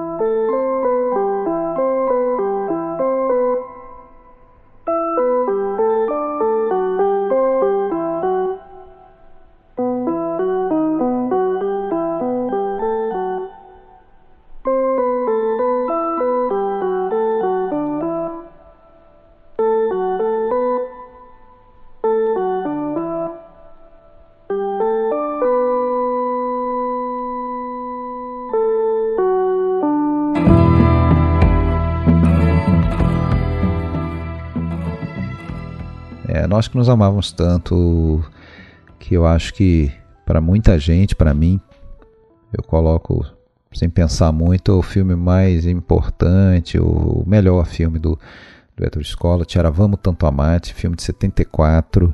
É, a gente tem aí um, dá para dizer, um quadrilátero amoroso ao longo do tempo, não simultaneamente necessariamente, que temos aí o três amigos, né? Nino Manfred, Vitório Gasman e Stefano Sata Flores. É... E a Stefania Sandrelli, é... como a Luciana Zanon. É, e esses três amigos é, vão meio que se revezando ao longo do 30 anos praticamente que o filme cobre, né? Eles. A gente começa a acompanhar a história deles num flashback lá durante a, a, a Segunda Guerra, o período da resistência italiana, eles são eles se conheceram lá no passado como partigiani, né? tem uma cena bem bacana, inclusive, e, é, e, o filme é de 74 e, em tese, a história vai até o, os dias atuais, né? quando os amigos vão até a mansão do Gianni, personagem do Gasman, né? que, que virou um, verdadeiramente um, um grande burguês. Essa é a grande realidade. E aqui nós vamos ver, é, como nós dissemos no início desse episódio, uh, o Escola usando grandes acontecimentos né, para retratar, na verdade, individualidade, porque esse filme é uma grande viagem pela história da Itália, né, da resistência ali ao pós-guerra, passando pela, pelo referendo para a escolha da República, né, seguindo pelo, pelos anos 60, uh, enfim, até os dias atuais, ele vai passando por períodos da história italiana, mas ele não está retratando a história italiana, ele está retratando a história desse quadrilátero amoroso que o Alexandre citou, e que na verdade foi muito modificado. Né? Esse, esse roteiro levou tempo para ser feito, né? levou muito tempo, e os personagens foram praticamente todos mudados. Né? É... O, no começo do trabalho, a primeira versão do roteiro era completamente diferente e o único personagem que resta do roteiro original é justamente o do Sata Flores. Né? É, um, é um personagem inspirado em um amigo do escola, um conterrâneo, chamado Camilo Marino. Era um crítico de cinema, defensor ferrenho do neorrealismo, muito rigoroso ao defender a corrente. E o Escola tinha imaginado então um cinéfilo totalmente apaixonado pelo Vitório De Sica. O Vitório De Sica é, é o grande homenageado desse filme aqui. O, o Escola dedica o filme ao De Sica, que ele dizia que era o seu farol. Né? Que tinha falecido pouco antes do lançamento. Isso, então um cinéfilo totalmente apaixonado pelo De Sica, a ponto de deixar a província e ir para Roma. Olha aí, mais uma vez um imigrante, né? dessa vez um imigrante da intelectualidade, para conhecer o De Sica e falar sobre as suas ideias sobre o neorrealismo. E em Roma, ele encontra um De Sica numa fase já difícil, participando por dinheiro de qualquer filme. É, é ele vai para Tinititá, encontra o De Sica vestido de cowboy, e aí ele impotente, né, vendo a queda do, do, do mito que ele tinha ali pelo, pelo De Sica, decide matar o De Sica por um dever de ecologia intelectual. É assim que a escola define. A partir daí o roteiro então é expandido e o Nicola, o Nicola né, se torna só um dos três personagens, né, um, do, um dos quatro, a gente pode dizer assim, outros propósitos, com as desilusões de uma época, sem grandes esperanças. Abrir um parênteses aqui, né, apesar de ser é, fora do, do, contexto que você está falando, mas o, o filme é dedicado ao De Sica, mas o que tem no filme é uma, quase uma reconstituição da filmagem da cena da Fontana de Trevi do La Dolce Vita. E no filme aparecem os próprios Federico Fellini e Marcello Mastroianni fazendo eles mesmos ali durante as filmagens da cena. Né? E a cena em que a personagem da Luciana ela está tentando arrumar, se arrumar como atriz, né? Então ela, tá, ela acho que ela vai falar com Feline, uma coisa assim, né? Ou ela já tá ali trabalhando. Ela tá cena. tentando um papel ali, né? É, um papel. Arruma uma ponta. Uhum. E é uma cena interessante, tá? É, é a, a, ambulância onde trabalha o personagem do, do Nino Manfred, que é um que ele é um maqueiro, se eu não me engano, né? Uhum. De ambulância, ela fica presa ali no, no o trânsito restrito perto do, do local justamente por causa das filmagens. É interessante. E aí, durante a filmagem, né? A, a... Foi dificílimo convencer o Fellini a participar. O Fellini não queria participar de jeito nenhum, não queria, ele, ele negou de todos os jeitos, mas o Escola insistiu tanto, insistiu tanto que ele aceitou participar. E aí, durante o filme, aparece lá um, um senhor, né? Chega pro, pro Escola é, pergunta se podia fazer alguma coisa, a escola diz: Ah, vai ali ao maestro, aponta para o Fellini, né? Vai ali ao maestro, diz que quer conhecer ele, apertar a mão dele. E aí ele vai até o Fellini, está, está no filme? Ele vai até o Fellini e fala assim: Posso apertar a mão do grande Rossellini? E a reação do Fellini é fantástica, né? Buonasera, caro colonnello, come sta? Comandi, sono fiero di stringere la mano al grande Rossellini. Ecco. Ho visto tutti i suoi film sono un suo fan. Eh, scusi, me ne vado, buonasera. Sì. Andiamo da Moro. Pausa! Sim. É uma reação fantástica. E o, o, o, grande lance é que o próprio escola é que é que mandou que isso acontecesse. Chegou pro cara e falou assim: não, diz que, diz que é o Rossellini, vai lá que é, que é o Rossellini. O próprio escola uhum. foi quem falou isso, né? Sim. Ele não, o Fellini não sabia, mas o escola sabia que foi ele que mandou ali. É, o filme é. O Mastroianni. Tem... Ah, só, só mais um detalhe: o Mastroianni tá com óculos escuro nessa cena aí. Ele aparece com um óculos escuro. E as filhas do escola contam uh, o porquê. Tem, um, tem uma outra cena no filme uh, O Terraço, em que o Mastroianni aparece aleatoriamente de óculos escuro, tá? É, ele passa, alguém fala para ele assim, é de óculos escuros à noite? Ele fala assim, tô de luto, tô de luto e tal. Não, não se sabe, ninguém entende por que, que ele tá de óculos escuros ali. E, e as filhas esclarecem que o Mastroianni ele sofria muito de ter sol. E quando ele sofria de ter sol, ele usava o óculos escuro para disfarçar. E essa foi uma ocasião em que isso aconteceu. Perfeito. O filme promove diversas idas e vindas ao longo do tempo, entre os, os romances, os amigos se reencontram uh, no Rei da Meia Porção, né? aquele, aquele, aquela tratoria é, mais popular em Roma. É, eu acho que é uma grande, uma trilha lindíssima do, do Trovaioli.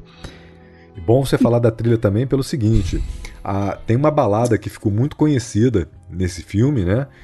Aquela Marcha Vamos com l'anima spala, né? que é, é uma balada partidiana. É a, a música é do Trovaioli. Só que o Escola, que ia colocar a letra nessa música, ele não estava conseguindo. E aí ele pede a Paula Escola, filha dele, para escrever uma letra. Então a letra dessa balada não é do Héctor Escola, apesar dele ter sido creditado. É da Paula Escola. Certo. E, e tem a, o personagem que dá para dizer que ele muda de vida, né? Porque ele se casa com uma mulher que é esquisita. A gente vê que ele acha ela feia, inclusive no início, apesar de ser uma atriz lindíssima, Giovanna Halley, mas ela está um pouco enfeiada naquele papel é, porque ela é filha de um, de um magnata lá da construção, interpretado pelo Aldo Fabrizi, né, um grande ícone aí da, da, do neorrealismo, né, é o padre lá da, da, do Roma Cidade Aberta, cômico consagrado, e vai subir na vida, né, subir na vida graças a isso e vai se distanciar das suas aspirações de partidiano e, e tudo mais, da sua, do seu posicionamento político. Né. E essa personagem, Alexandre, a Isid, ela também é muito interessante porque ela é uma, de certa forma, uma vítima de uma, de uma violência, né? É, porque ela é ignorante, né? ela é filha de, um, de uma pessoa simples, de um palacinaro, né? É, só que o, o, marido é um burguês que, que a obriga a ir contra a sua natureza, enfrentar temas que não fazem parte da, da cultura dela, das possibilidades dela, né? Então ela tem, por amor ao marido, que tentar se envolver em temas que não pertencem à realidade dela. Dos filmes do Antonioni é para a psicologia, né? E, e no fim ela acaba se matando em um acidente de, de automóvel.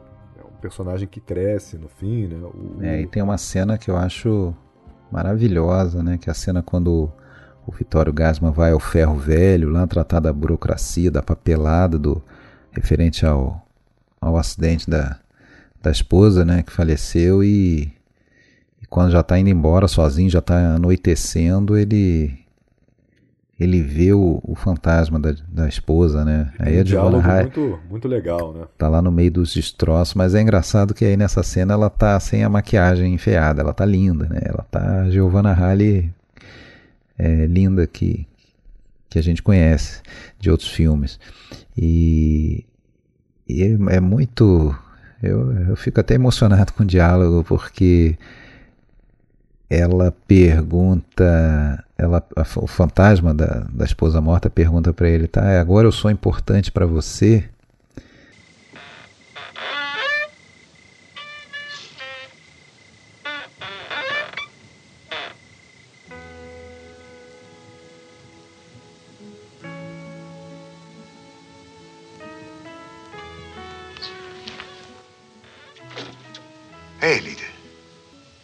Hai ricevuto il mio messaggio? Quale messaggio? Eh, secondo te perché sei qui? Ma per l'assicurazione, no? Formalità. Dopo l'incidente. Che altro? Ah, no, perché ti ho chiamato io. Lo sai che non ci credo a queste cose, non ci ho mai creduto. Sì. E allora con chi stai parlando? Da solo. Con me sto parlando, come un matto. Infatti me ne vado. No, aspetta. Devo domandarti una cosa. Va bene. E allora coraggio. Forza. Sono importante per te adesso? Importante in che senso? Importante perché sei morto. Ma non lo so. Non mi sembra, no. No. Ma che te vossino ammazzate, ma perché no? Elide, perché se una non è stata importante da viva, non lo è nemmeno da morta. Ecco perché. E ainda assim ele desdenha, ele fala: é importante por quê? Importante porque você morreu? Ah, mas quem não foi importante durante a vida por que, que vai ser importante depois de morrer? É, é dolorido, né? É. Tipo, Tem uma cena também é, bem, bem interessante que o, o personagem do Nino Manfred, né, é levado ali ao teatro pela, pela Luciana, né? Pela personagem uhum. da Sandrelli, para fazer claque. Né? Claque é, é aquela risada, né? para poder impulsionar as risadas da plateia uhum. e tudo mais. Certo. E aquilo é uma cena que, é, que traz uma lembrança do próprio Escola, né? de uma peça que ele mesmo viu que durava nove atos, começava às três da tarde e ia até de noite. Aí no, no filme o Manfred, o Manfred até pergunta para Sandrelli, né? mas é para fazer em todos os nove atos, né? Esse tempo todo para ficar fazendo a, a Clark. Isso é uma lembrança autobiográfica. Uhum, sim. Mas é, é um dos grandes filmes do Escola, talvez o, o melhor. É um filme que eu estranhamente demorei muito para ver. Eu vi não, não tem muitos anos. E e aí, outra coisa interessante, o título, né? O Tiravamo Tantamate é o primeiro verso de uma canção muito popular em, é, de 1918, chamado, chamada Come Pioveva, como, chove, como chovia. Primeiro, o primeiro verso dessa canção dizia Tiravamo Tantamate per um ano o, forse, o forse. É, nos amamos tanto por um ano ou talvez mais. É, e, foi inspiração para o título desse filme, do Escola. Podemos seguir? Vamos nessa. Eu também, então... só, só concordando contigo, que eu também acho o melhor filme dele, viu? É, legal.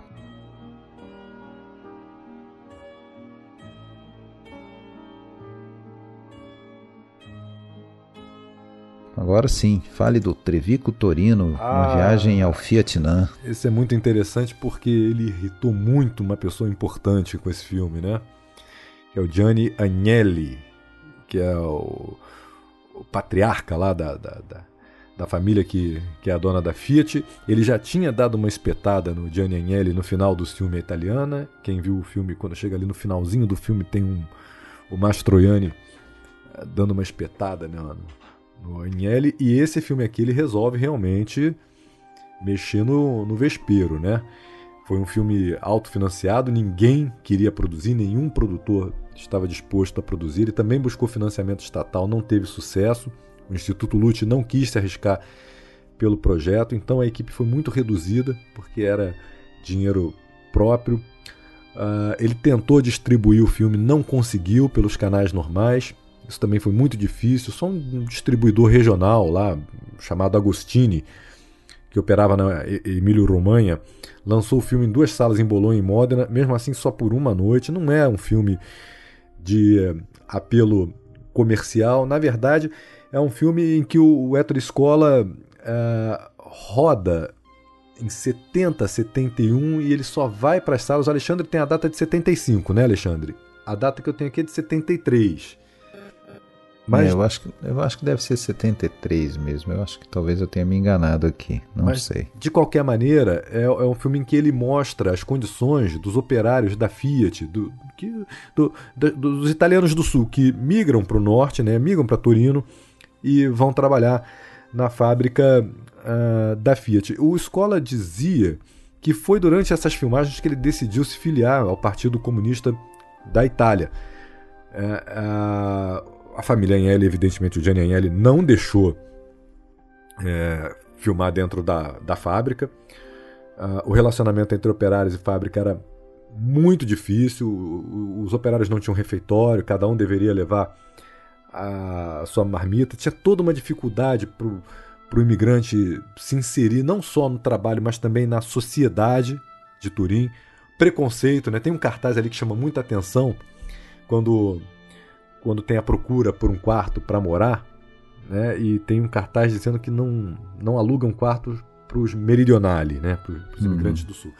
Então é esse o tema desse filme. Ele vai colocar realmente o dedo na ferida, ele vai irritar o Gianni. O Gianni vai fazer de tudo para impedir esse filme de sair, vai atravancar a vida do escola, não vai deixar realmente que ele, que ele consiga ter um, uma boa divulgação desse filme e é um, sem dúvida alguma, um dos filmes mais ideológicos da Héctor Escola. Ah, sim. Que ele, define, outro... que ele define não como um filme até, ele define como um docu-filme, né? Uhum. É, ele tem muito essa cara, assim como vai ter um filme que ele vai fazer no início dos anos 80, também chamado Vorei que Volo, é, Gostaria de Voar. É, até vou antecipar já, porque ele conversa muito com o Trevico Torino, ele vai mostrar um tempo depois os reflexos ainda dessa imigração maciça de, de meridionales, né, de, de gente do sul da Itália para Torino, é, e, e, o que, que mudou na vida dele, se é que alguma coisa já havia mudado 10 anos depois. Vorei que volo. Mas antes, retornando, vamos seguir para um dos grandes é, filmes é, só, da escola também. Só mais, só mais um detalhe sobre esse filme, Alexandre, porque Torino é muito representativo nessa mudança do Hétero Escola. Torino é a cidade onde estudou Antônio Gramsci. Né? Antônio Gramsci, todo mundo conhece, é um filósofo, fundador, um dos fundadores do Partido Comunista da Itália. Então tinha tem, todo um, um, tem todo um molho, todo um tempero especial na, na de, de, ideologia para ao mostrar esse acontecimento em Torino. A escola dizia que esse filme, Trevico Torino, não Vorei que Volo, que também que conversa realmente muito com ele, né? Mas o Trevico Torino era o filme preferido entre os que ele fez. E tem uma questão do relacionamento humano, né, que, que é muito presente nesse filme, que é a dificuldade do diálogo dos universitários que iam todo dia ali para frente dos portões da Fiat fazer discurso ali com o megafone e os operários, porque tem um, um relacionamento amoroso do personagem principal com uma das militantes, que era uma militante de verdade, tá? Esse filme usa atores não profissionais. E, e quando eles conversam, né, quando eles se unem, você vê que alguma coisa ali não funciona, sabe? Os códigos não coincidem, são diferentes, as culturas são, são diferentes, existem barreiras de classe ali, e isso é muito evidenciado. É, é mais uma derrota do rapaz do imigrante que vai para Torino tentar se inserir nessa sociedade. Então, esse filme aqui ele tem um peso muito importante dentro da filmografia do Escola, dentro da ideologia, do, do modo dele pensar, apesar dele não se definir como um diretor militante, mas é esse filme aqui que, que talvez vá pautar né, todo o pensamento do Escola daqui para frente. Perfeito. Podemos seguir? Vamos nessa.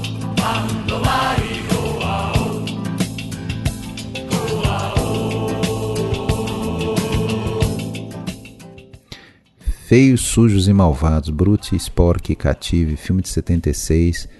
É um filme difícil de arrumar produção é, pela sua própria temática. Mostra o mundo da favela, o mundo de, de excluídos, né, do bom econômico. É, e gente sem nenhum escrúpulo, sem nenhum limite.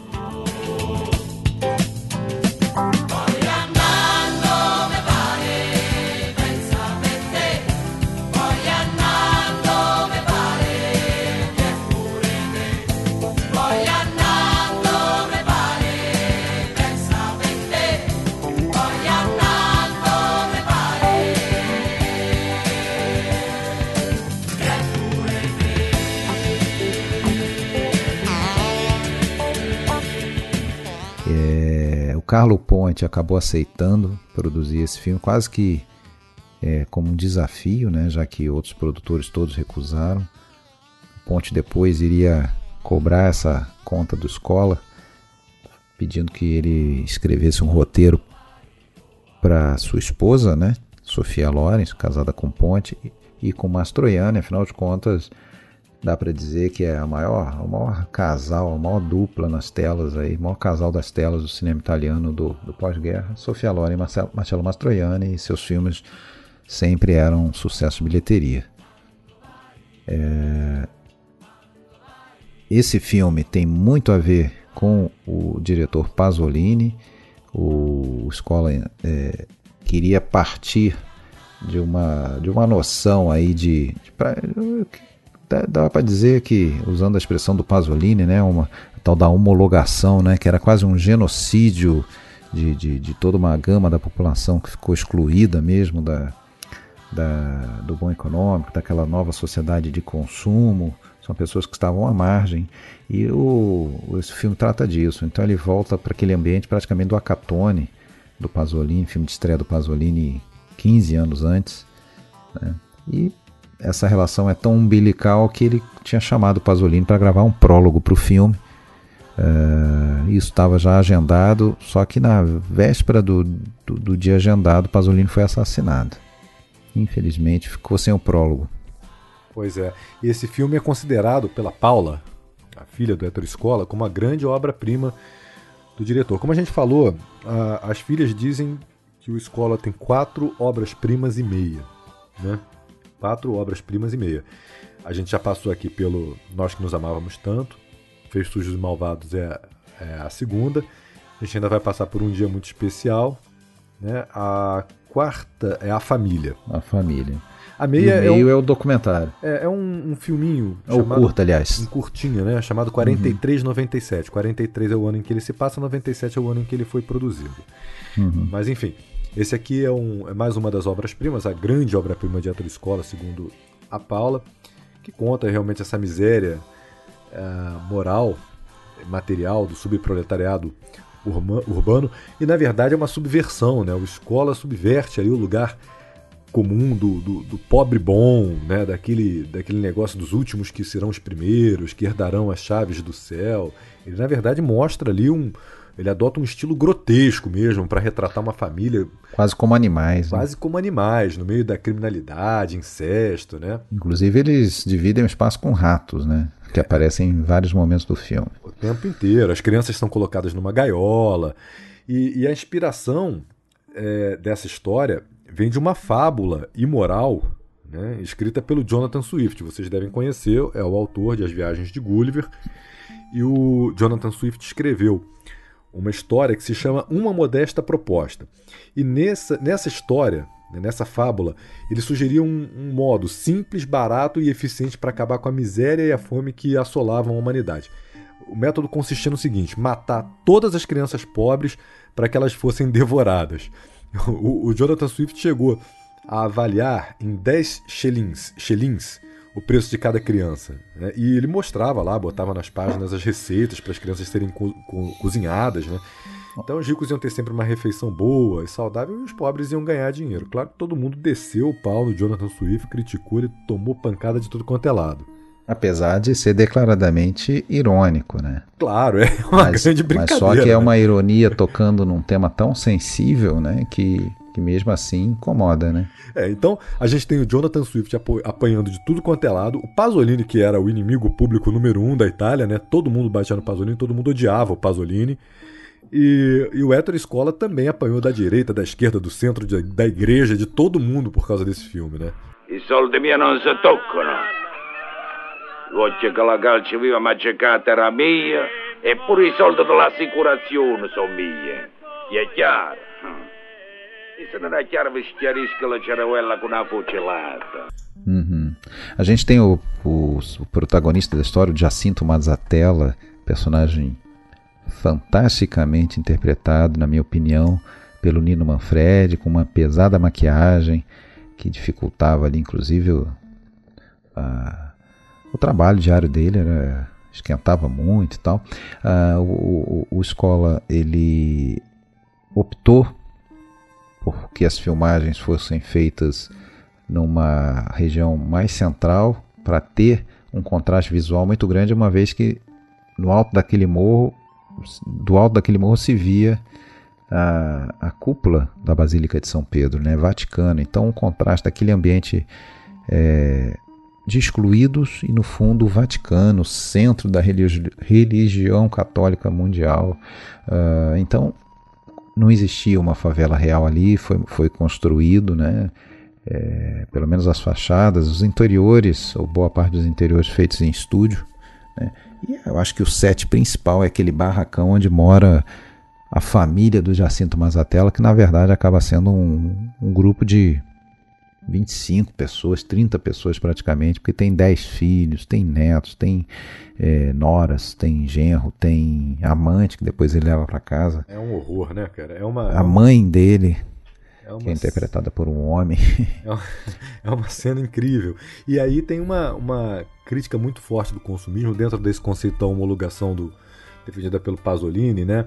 Que é, na verdade, para a gente simplificar, a publicidade cria necessidades né, que precisam ser satisfeitas de algum modo, dentro desse ambiente consumista. E para o pobre, a maneira de satisfazer essas necessidades criadas pela, pela, pela publicidade é, é muito mais difícil do que para o burguês. Né? Nas classes menos abastadas, essa satisfação tem que vir de furto, prisão ou morte. Então todo, todo o filme é circundado ali de objetos de consumo que a família do Jacinto deseja, né? Começar pela televisão. A televisão está ali uhum. presente. Um outro, um outro símbolo disso é, é, a escolha dos nomes de alguns personagens. Tem uma cena em que falam os nomes das crianças ali, né? São todos nomes de, de origem fora da Itália, de origem estrangeira, não fazem parte da cultura italiana. Pamela, Mirko, Samantha, são os filhos da homologação, né? ou seja, gente que perdeu a identidade que já recebe o selo de consumidor assim que é batizada. É, e eles são uma família, na maior parte eles são familiares, porém não tem absolutamente nada do que se espera de um, de um ambiente familiar. Você nunca vê eles reunidos é, à mesa. A única vez que isso acontece, na verdade, tem um momento é depois de um batizado. É, é um, um momento que, na verdade, está tendo uma tentativa de assassinato né, do, do, do, do, do Jacinto por envenenamento. É um ambiente sórdido em que todos são inimigos. Inclusive tem, uma, tem um momento que, de uma maneira bem sutil, isso é, é, é, é aberto, né? Que tem uma, uma personagem uma, da Nora, uma, da, uma Nora do, do, do Jacinto, casada com um dos filhos dele. E, no entanto, todos os demais homens adultos ali daquele ambiente parece que molestam ela, né? Porque tem uma hora que ela tá lavando o cabelo e não tá abaixada assim na pia, não está vendo quem vem por trás, alguém abraça ela por trás, ela vai citando diversos nomes, fulano, fulano, fulano. Ela, pode ser vários que estão ali, né, com aquela intimidade com ela. E aí quando ela chega no trabalho, o, o capataz lá da, da, da fábrica tenta dar um passar a mão nela, ela reage, ele fala: ah, você quer não ser tocada? Fique em casa. Então, sendo que em casa é que todo mundo toca nela também. Então, quer dizer, ela é, tá, tá condenada a esse tipo de atitude dos homens. Né? Então, assim, um ambiente sem moral, sem regras, sem é, nenhum tipo de esperança. E, e, apesar de toda essa negatividade, né, isso o filme destaca bem, né? Apesar de tudo isso, de todo esse ambiente horroroso, o filme também tem um espaço para alguns momentos positivos. Né? O Jacinto, por exemplo, é o Jacinto. É capaz de se apaixonar. Né? O amor ali que ele tem pela, pela prostituta, a Isid, é real. Né? Ali tem uma. Tem, existe um, um afeto. Agora, você sabe que ah, essa questão da homologação, Alexandre, é bem interessante pelo seguinte: depois da morte do Pasolini o Scola, o Monicelli e a Liliana Cavani começaram a trabalhar num filme de episódios em homenagem ao Pasolini. Né? E aí no episódio do Scola, ele perseguiu os lugares que o Pasolini havia frequentado e retratado para se inspirar. Uh, o, o, itinerário que ele chama é até silêncio e cumplicidade, porque ele não achou nesses lugares nenhum sentimento positivo pelo Pasolini. Mesmo nesses lugares ainda havia muita repulsa pelo fato dele ser homossexual, né, por, por aqueles medos típicos da pequena burguesia. E aí ele vai num barraco e pergunta para uma mulher se ela tinha filhos. Ela diz que sim. Então ele pergunta o que, que ela desejava para o filho dela, dela. Que fosse como o Pasolini ou como o Giuseppe Pelosi. O Giuseppe Pelosi é o, o assassino, confesso, né, do Pasolini. E a resposta foi Pelosi, né? O que mostra aí, o que provava o ponto do Pasolini sobre a questão do genocídio cultural, quer dizer, a pessoa preferia tinha mais respeito ali pelo, pelo assassino, pelo criminoso do que pela, pela vítima. É, e um possível contraponto, uma possível esperança nesse filme a gente vê na personagem da Maria Libera. É uma adolescente, uma das filhas do do Jacinto.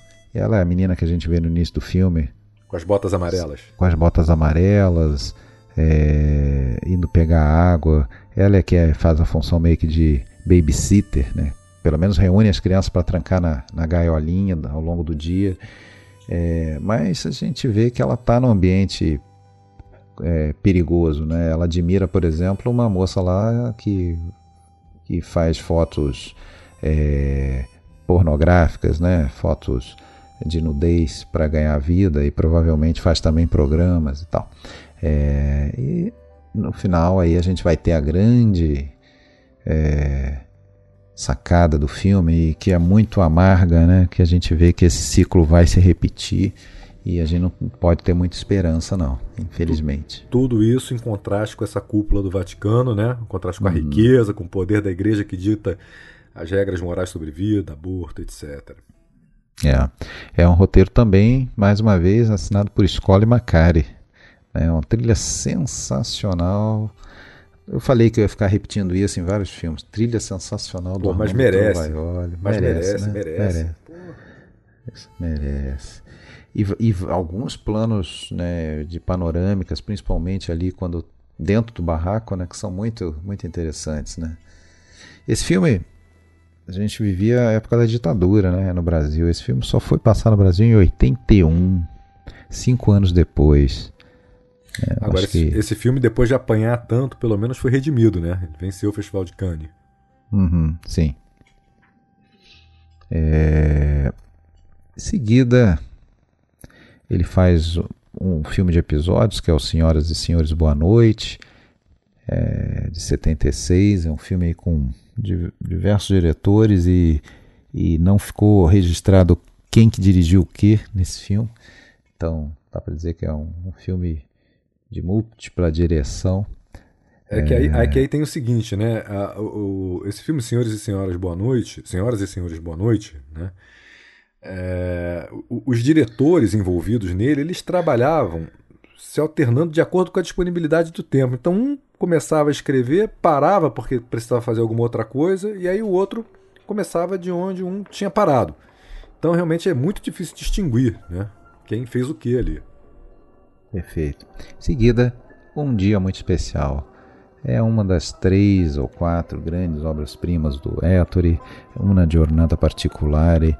Ele paga a dívida, entre aspas, aí com Carlos Carlo Ponte, né, é, fazendo um filme para juntar novamente Sofia Loren e Mastroianni, é, num filme que ele vai rejeitar essa imagem divística, né, de divos, de, de, de, de galã e de diva da Loren é, e Galando Mastroianni, fazendo eles representarem personagens totalmente diferentes, inclusive tenho certeza que você vai contar que a Loren é, teve bastante problema para entender isso, né?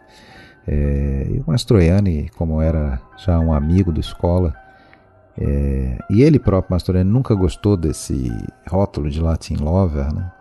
ele não teve grande dificuldade de fazer o, o escritor né, é, homossexual é, e perseguido pelo regime fascista. Que é, é, um personagem inspirado em um personagem real. Né? O personagem do Desculpa, não era escritor, era um, é, ele, é um radialista. Ele, ele, ele, estava desempregado naquele momento do filme, né? porque ele era um radialista que tinha sido demitido justamente pela sua opção sexual, vamos dizer. Porque no, durante o fascismo, o homossexual era um cidadão de segunda categoria. E era mesmo, mandado para um exílio, né? Isso. O mesmo podia se dizer da mulher, né? A mulher só tinha ali a função de tocar os filhos ali, né? De, cuidar, da, de, de cuidar, cuidar da, da lareira, manter a chama, a lareira acesa e cuidar dos filhos. Pois é. Então, o personagem do Mastroianni é inspirado num personagem real chamado Núncio Filogamo, uh, o Filógamo, né? Um radialista que nos anos 30 foi perseguido pelo fascismo por ser homossexual e que violência, né? Que, que coisa assustadora da gente imaginar. Ele era tão popular que o governo, o, regime fascista, não demitiu. É, fez ele passar por uma série de exames médicos né, e conferiu um cartão garantindo que ele não era um pervertido. Então ele tinha que portar ali o cartão garantindo a, a virilidade dele, a masculinidade dele. O Mastroianni menciona isso durante o filme, né?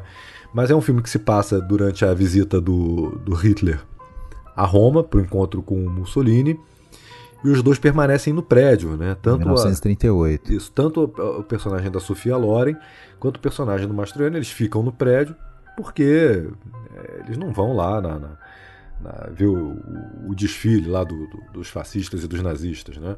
É, o personagem do Mastroianni no início do filme ele está pensando em se suicidar, né? Por Isso. conta de toda essa situação, desse, dessa é, é, aposentadoria forçada dele, dessa é, esse exílio que ele já sabe que estão vindo provavelmente os, os agentes lá para conduzi-lo, né? Para pegar o trem para ir para esse lugar. Então ele planeja se matar. Na verdade, o que vai salvá-lo é justamente esse encontro fortuito com a personagem da Sofia Loren. É uma, é uma história do, sob o ponto de vista de dois excluídos, né? porque é algo que o Escola sempre quis mostrar, sempre tomar a parte dos excluídos, é, garantir que os seus direitos né, sejam sempre preservados, não sejam nunca a, afrontados.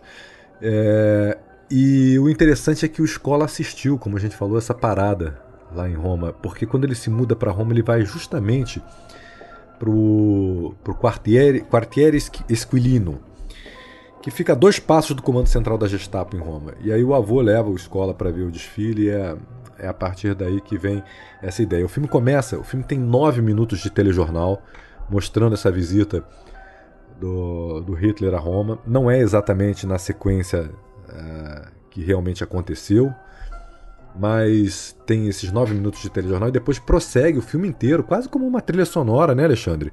Com a narração Isso. radiofônica original, do Guido Notari. Da, da visita, sim. O cinejornal sempre foi uma paixão também do, do Héctor Escola. É, tanto que não tem quase trilha sonora no filme, só no final é que é, que a gente vai ter uma música no final, né? Foi o trabalho aí do, do Armando para esse filme. Uh, e um, um grande personagem, dá para dizer assim, desse filme é o complexo de edifícios lá, o Palácio, Palácio Federici, é, na rua 21 de Abril, em Roma, e é um conjunto de prédios populares, né? mas muito característico na sua arquitetura, ali, algumas colunas ali com, com, com vidro, né? que você vê onde tem as escadarias do prédio, e isso tempo todo a gente vê isso, desde o momento de abertura, depois aí desse, desse prólogo com os cinejornais, é, a, a, zeladora, a portieira lá que vai estender uma bandeira, né?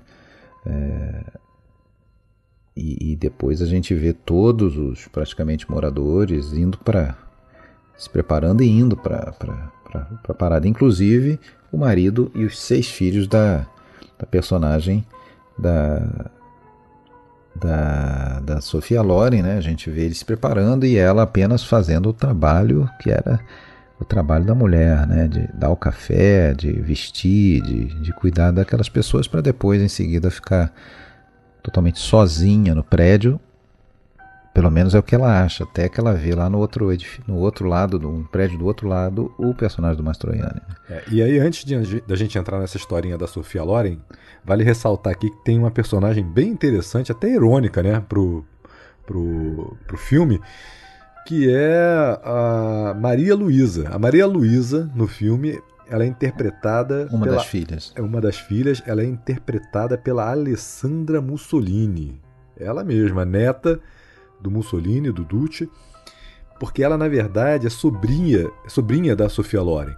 É, a irmã mais nova da Sofia Loren, Maria Ciucoloni, foi casada com o Romano Mussolini, filho do Mussolini entre 62 e 71.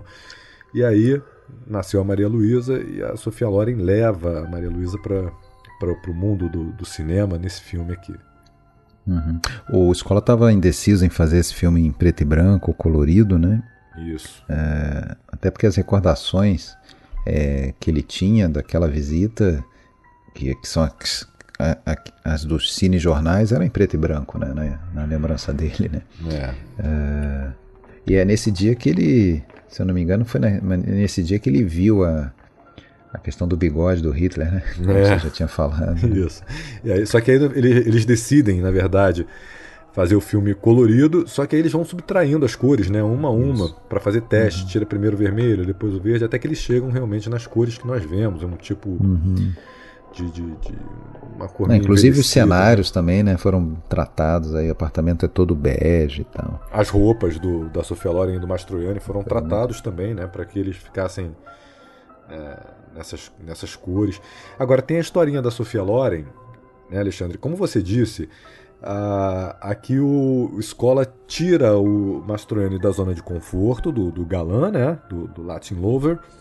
E tira também a Sofia Loren da zona de conforto de diva, né? De grande diva do cinema. Só que a Sofia Loren aparece lá para filmar com um maquiador, costureiro, com os caras que sempre acompanhavam ela, né? Só que quando ela bate lá, o Escola dispensa, fala: oh, você não vai precisar de nada disso. E ela tem uma crise de choro. Ela vai ao, ao Carlo Ponte, né, desabafa com ele, ele vai até a escola, o escola conta o que ele estava planejando e o Carlo Ponte entende. Fala assim, é, tá, tudo bem. Só que a Sofia Loren não entendeu muito bem. E aí quem conta essa história é a Paula, filha do, do Héctor Escola, que teve a sua primeira experiência como uh, aprendiz de secretária de edição, né? Uh, continuista no filme. Que é um trabalho difícil, tem que ter atenção para que não tenha qualquer tipo de erro no continuismo do filme. Na época não tinha equipamento digital, só podia ver a cena no final do dia, depois que gravavam tudo. Então ela conta que um dia a secretária titular teve um problema de saúde, precisou ser internada e ela substituiu. E aí ela reparou que um dos problemas do filme era que a Sofia Loren não conseguia entrar no papel de Antonieta, né, que era uma dona de casa, grisalha, mal vestida, sem maquiagem, usar meia furada. E nos intervalos das gravações das cenas, ela ia lá escondidinha e aplicava maquiagem secretamente. Aí, quando iam ver mais tarde, né, ela aparecia sem maquiagem nos planos mais abertos e com maquiagem nos planos mais fechados. Isso acontecia principalmente naquela cena que o, o Mastroianni, o Gabriele, né, o personagem do Mastroianni, ensina rumba para Antonieta. E isso deixou a Paula numa situação muito difícil, porque era tarefa dela chamar a atenção. Ela não ia chamar a atenção da Sofia Loren, né? Eu tenho que gravar tudo de novo porque ela não avisou. Só que o Escola, que ela, ela conta que, que tinha uma mania terrível de fazer as coisas nos momentos mais inoportunos, esperou a hora do jantar os dois estavam sentados, pegou o telefone, ligou para Sofia Loren com um tom muito calmo, muito suave, ligou para ela e começou a falar que estava estupefato com o que estava acontecendo, que não acreditava que estava trabalhando com uma grande atriz que tinha vencido o Oscar. Perguntou: Poxa, cadê seu profissionalismo? Cadê a sua grandeza? Poxa, eu estou furioso, mais comigo mesmo, ele fala, né? Do que com você, porque eu errei na avaliação de quem escalar. Você não está à altura do que eu esperava. Não sei o que, o que me levou a te chamar. E aí ele meio que deu um, um ultimato, né? Diz que cabia a ela entrar ou não no personagem. E que não era difícil. Ele falou para Lauren o seguinte: olha, para de olhar a Antonieta de cima para baixo. Passa a amar a personagem. Ela responde qualquer coisa na ligação e o Escola responde o seguinte: Olha, a sua dor de cabeça amanhã vai passar, mas a sua má interpretação vai ficar para sempre. No dia seguinte, os dois chegam para gravar, se trancam numa sala, portas fechadas mesmo. Tem uma longa discussão, uma longa conversa. Os dois saem, a Lauren vai pro set, regravam a cena, né? E aí a Paula Escola conta que foi espetacular, todo mundo aplaudiu, se emocionou, caiu no choro, foi uma coisa impressionante a interpretação do Sofia Loren depois desse, dessa chamada que ela levou do Héctor Escola. Que bom, porque a gente ficou aí com um filme maravilhoso, uma cena, cena do terraço em que tem as revelações, em que finalmente aquela mulher um pouco alienada, né? Ela, afinal de contas, ela não era não é uma pessoa culta e tudo, e, e, e seguia né, a onda do fascismo, do seu marido, dos filhos, sem nem muito bem entender, mas mal sabia o que, que era ser um homossexual e acaba descobrindo aquilo. Ela meio que, no fundo, estava interessada no personagem do, do Mastroianni, no Gabriel desde o início e esperava que em algum momento ele agarrasse ela, alguma coisa desse tipo, que era o papel que se esperava de um homem macho tradicional, aquela coisa toda, até que descobre que não é nada disso. L'uomo deve essere marito, padre e soldato.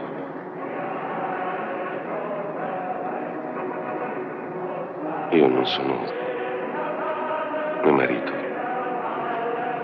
né padre né soldato.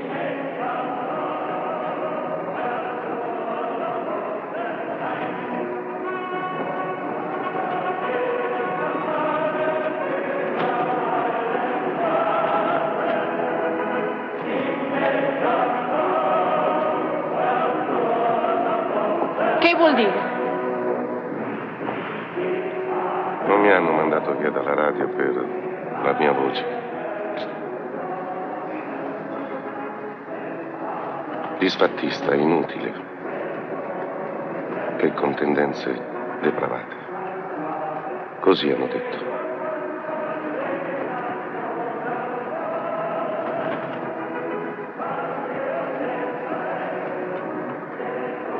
Non capisco. Hai capito benissimo.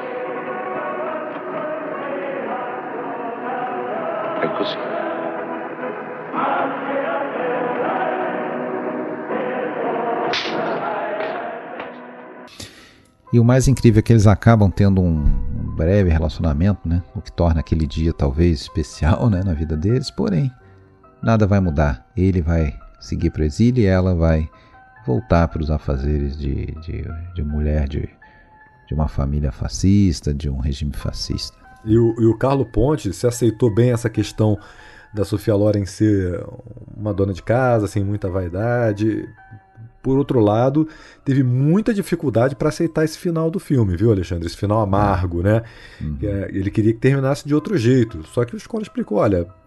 Faz essa, o menor sentido. Faz o menor né? sentido. Essa relação sentido. entre os dois não muda rigorosamente um nada. Final hollywoodiano, com é. ele deixando de ser homossexual, né? Até porque ninguém tem que ser curado. como se existisse, né? um... é, como é. se existisse a cura. É como se fosse uma, uma, uma, algo curável, né? uma doença, enfim. É, e, o, é... e, o, Escola, como a gente já falou aqui, não gostava de prêmio, né? ele, não, ele colocava uhum. tudo no terraço de casa. Só que por causa uhum. desse filme ele, ele recebeu, ou deveria ter recebido, um prêmio é, que ele, ele amava muito, ele queria muito né, ter recebido, que era o Queer Lion de l'Art Gay LGBT 2014. Era o leão de honra do, uma premiação gay, né? É, por um dia muito especial. Ele foi nomeado Príncipe dos Homossexuais, fico muito orgulhoso por isso. A, essa placa de ouro com o leão alado de Veneza é, e um arco-íris né, gravado também foi entregue a Silvia, a filha dele, durante o Festival de Veneza. E, e ela, ao percorrer ali o, o festival, ao se deslocar, deixou a placa cair em algum lugar, perdeu o prêmio e o Escola disse que ficou inconsolável porque esse era o único prêmio que ele teria todo o prazer do mundo em receber. Tá certo. Vamos seguir, já estamos com quase duas horas de episódio, tem ainda diversos filmes interessantes para a gente comentar um pouquinho e vai ser isso, a gente não tem como se estender em, em todos, né? Porque senão a gente vai acabar com três horas no mínimo de episódio, apesar de que me, vários aí mereceriam. Em 1980 ele vai fazer O Terraço, La Terraza, é, um filme polifônico, como o pessoal gosta de dizer, né? Um filme coral, diversos grandes atores fazendo um filme que se passa quase todo o centro da história num jantar, num terraço é, romano, reunindo pessoas ligadas de alguma maneira ao cinema né? Tem um diretor, tem roteirista, tem produtor, tem ator, tem é, crítico. É, e a história vai e volta a esse ponto pelo menos por cinco vezes ou seis vezes e vai derivando para as histórias de um, uns e outros. Tem personagens marcantes, como o personagem do roteirista, do Jean-Louis Trintignant. Tem o personagem do produtor do Tonhazzi e o personagem do político frequenta ali, que é o, o personagem do Gasman. Né? É mais um filme cheio de referências autobiográficas, né? A, a, a velha questão do faridere, né? Faz, mas faz rir. Está presente aqui porque o roteirista é atormentado por isso, porque ele é cobrado né, para fazer rir. Amedeo, ciao, come stai? Stavo proprio per telefonarti, sai? Ho finito. Finito? Cosa? sceneggiatura. Ho finito, Amedeo, ho finito. E fa ridere? Eh, anche troppo. No, guarda, non è mai troppo. Viviamo un momento drammatico. C'è bisogno di evasione, la gente vuole ridere, soprattutto un film comico. E é uma, é uma ideia do Escola, do Age, do Scarpelli, que dizia respeito a esse ambiente romano dos, dos gloriosos cafés onde os intelectuais se encontram, né? e depois uhum. dos salotti romani, que se definiam depois como salote socialisti, burgueses, intelectuais, se reuniam não para fazer exatamente balanços, mas para confrontar ideias, fantasias, Isso. desejos e tudo mais. Tem um pouco da, da crítica ou da análise da, da, da, da crescente naquele momento ligação aí com a televisão. Né? Tem o personagem da RAI, o funcionário da RAI, que é o personagem do ator franco-italiano Sergio Reggiani, é um personagem bem interessante. É, tem a crítica também do, do, trabalho do crítico, do trabalho da imprensa. É um filme complexo mas muito rico e que daqueles que é difícil, inclusive, você pegar tudo numa primeira visão. Né? O Sata Flores aparece novamente como um crítico de cinema, mas diferente lá do Nós que nos amávamos tanto, né? É, ele pertence a uma geração sucessiva dos críticos é, pós-68 que se sentiam superiores àquilo que julgavam, né? eram críticos ferozes é, naquilo que, que amavam ou na destruição de outros. E são o que o Escola chama de pais do que, é, do que hoje amam, né? do que ele chama de, de cinema espaçatura, cinema lixo. Né? Melhor uhum. o Pato Donald do que Thomas Mann, é, melhor o último filme de terror cheio de efeitos especiais do que Ladrões de Bicicleta, enfim, tem essa crítica aqui. O Flores está aqui também é. nesse. No final das contas, é um filme um pouco sobre solidão, que Isso. é um tema que vai estar tá sempre muito presente na obra do Escola, afinal de contas. É, diversas pessoas reunidas, mas as conversas, as coisas são sempre superficiais, né? E tem mais uma vez aí que a gente vê um pouco dessa ligação entre o público e o privado, que é o personagem do Gasman. Eu acho incrível. Ele tem um, um romance com uma jovem, que é uma mulher mais jovem, que é a personagem da, Stef, da Stefania Sandrelli, né? E, e, e isso vira um escândalo e ele, como, como sendo membro do Partido Comunista, ele precisa, no meio de um, de um congresso do partido, pegar o microfone para se justificar sobre o, romance dele, dizer, ah, eu não vivia bem com a minha esposa, não sei o quê. Ou seja, é uma coisa que beira o ridículo, assim, ele ter que dar satisfação da vida pessoal dele é, para centenas de pessoas reunidas num, num, num grande auditório. Uh, é que ele já é, ele já é, ele já é velha guarda do Partido Comunista, né? O Partido uhum. Comunista também está mudando e ele já está sendo deixado de lado, trocado pelos jovens ali na, na, ocasião e ele faz esse, esse desabafo. Agora, Alexandre é um filme que foi massacrado pelos críticos na Itália e só Sim. depois reavaliado, né? Porque uhum. os franceses acolheram o filme e aí depois ele foi é, reavaliado. Sempre os franceses. Eu gosto, Muita, tá? Eu acho esse filme legal. É, eu, eu gosto também.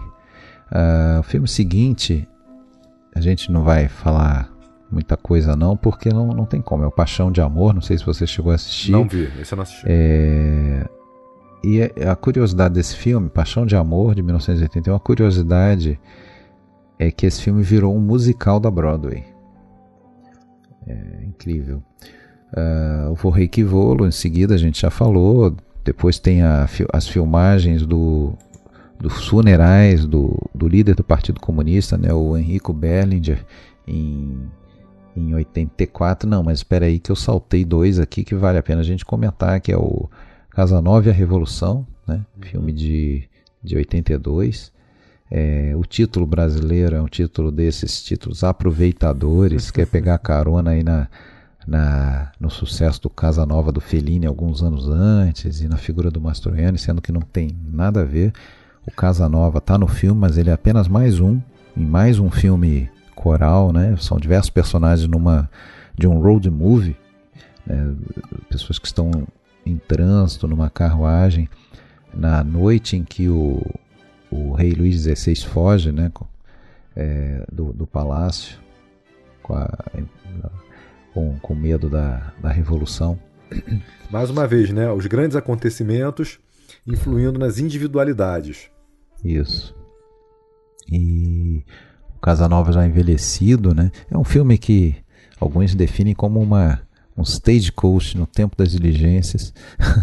a gente tem um grupo é, de pessoas bem diversas, tem um industrial, tem jornalista, tem um juiz, tem um, um teórico da Revolução Americana, o Thomas Paine, é, interpretado pelo Harvey Keitel. A gente tem a Dama de Companhia da Rainha, o Casanova Envelhecido, que não, não tem lado político. É, é um filme até interessante, mas não, não teve o sucesso que se esperava dele. Ele faz alguns experimentos formais, né, como em alguns momentos em que tem uma pausa na ação é, e, a, e, e, são é, introduzidas explicações são as notas de pé de página, como na é, enciclopédia. Fosse, né? Exatamente, exatamente. Acho que é um filme que merece ser visto, mas não, não chegou a ser um grande filme. O Baile, filme seguinte dele, de é, 83. Grande, só, só, interrompendo, Alexandre, rapidinho, porque o grande detalhe do Casanova e a Revolução talvez seja o final, né? Que foi podado na Itália, né? Ele ah, termina, ah, verdade, termina, de um, termina de um jeito completamente diferente do, qual, do que ele foi concebido, né? Na França, esse final foi mantido, uh, porque o filme começa com contando a história com a lanterna mágica, né? que, que é de onde nasce a fascinação de poder ver os fatos próximos e distantes geograficamente ou no tempo. E, e ele termina, ele termina com o, com o personagem subindo a história, subindo a escada e fazendo um discurso. Né? Ele faz um discurso é, saindo daquela apresentação da Lanterna Mágica para Paris dos tempos atuais. E aí ele faz um discurso dizendo, é, se perguntando Uh, o que dirão os homens que vão ler a história em 1992? Né? Como é que vai ser o julgamento dessas pessoas? Uh, em dois séculos, ele fala, em dois séculos a Europa vai ter um só governo, formando um só Estado. Mas em seguida vai ter uma nova fase histórica com os homens voltando a guerrear, porque a guerra faz parte da natureza do homem. E nisso vai subindo a câmera e mostrando a cidade e tudo mais. Isso foi podado do, do filme que foi distribuído para a Itália e acho que até para o restante do mundo, né, Alexandre? Acho que só a França que ficou com o final original, né?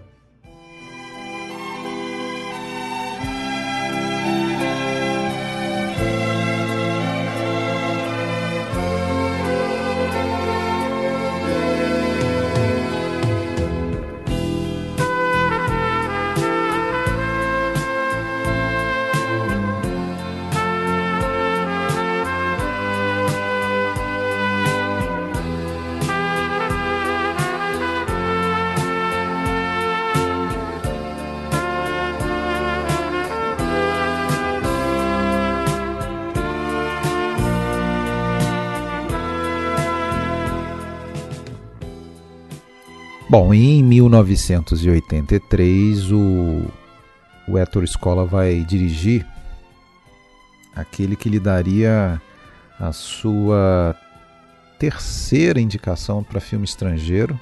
Né? A gente até não falou disso anteriormente, mas é, a primeira indicação dele ao Oscar de filme estrangeiro veio com um dia muito especial, 77. Depois, já no ano seguinte, ali pelo pelos Novos Monstros, né? Um, um, filme de episódios. E a terceira é com O Baile, filme de 83. E vai ter uma quarta ainda com La Família, em 87.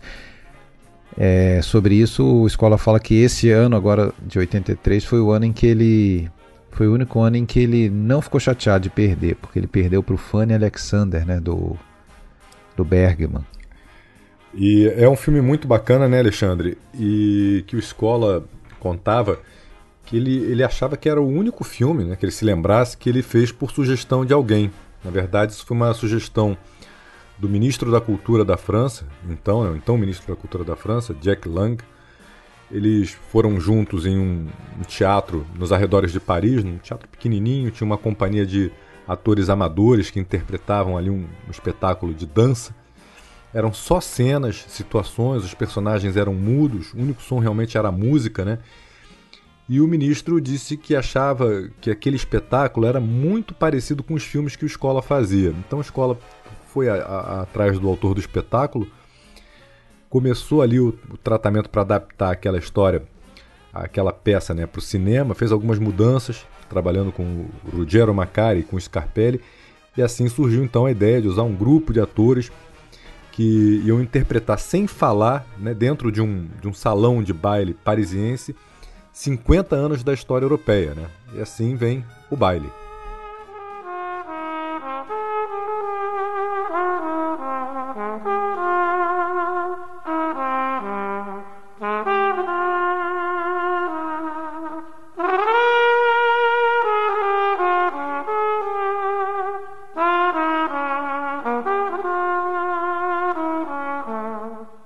Bem interessante, né? Justamente eu acho que o que diferencia esse filme é essa coisa de não ter diálogos, né? Só músicas.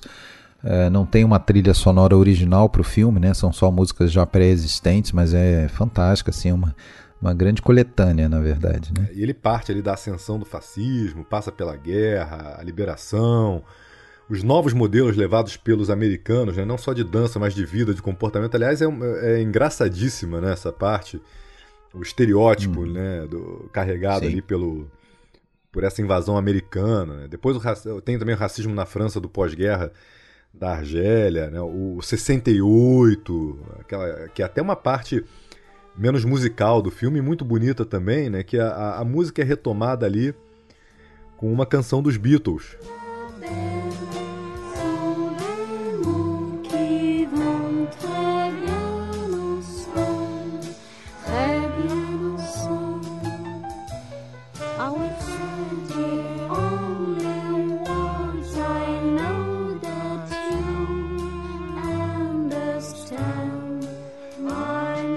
Bem legal, bem interessante. Esse filme é bem apaixonante, cara. Eu, ach... eu adorei esse filme, achei ele fantástico. E é um filme universal justamente por não ter fala, né? É, eu acho que o baile, inclusive, é o... foi a primeira vez na vida que eu ouvi falar de Hétero Escola, porque para as pessoas da, da minha geração, nasci nos anos 70, né? É... Tava entrando na adolescência em 83, pré-adolescente ainda, e eu via esse, eu vi esse filme ele foi na, esteve na capa da revista Cinemim que eu colecionava. Então, vamos dizer, foi a primeira vez que eu ouvi falar de Ator Escola, tenho certeza disso. Foi um filme que teve ali algum tipo, alguma é, popularidade né, na, na, época, mas curiosamente eu não cheguei a ver esse filme até agora, né? Quando a gente se preparou para os episódios. Apesar, né? Você falou aí que era um filme que, que ficou ali, foi bem difundido ali nessa época, mas um filme que foi muito mal de bilheteria o próprio Escola falava, né, que é, esse é um dos filmes de maior e de menor sucesso da carreira dele. Maior porque, como não tem falas, foi distribuído no mundo inteiro.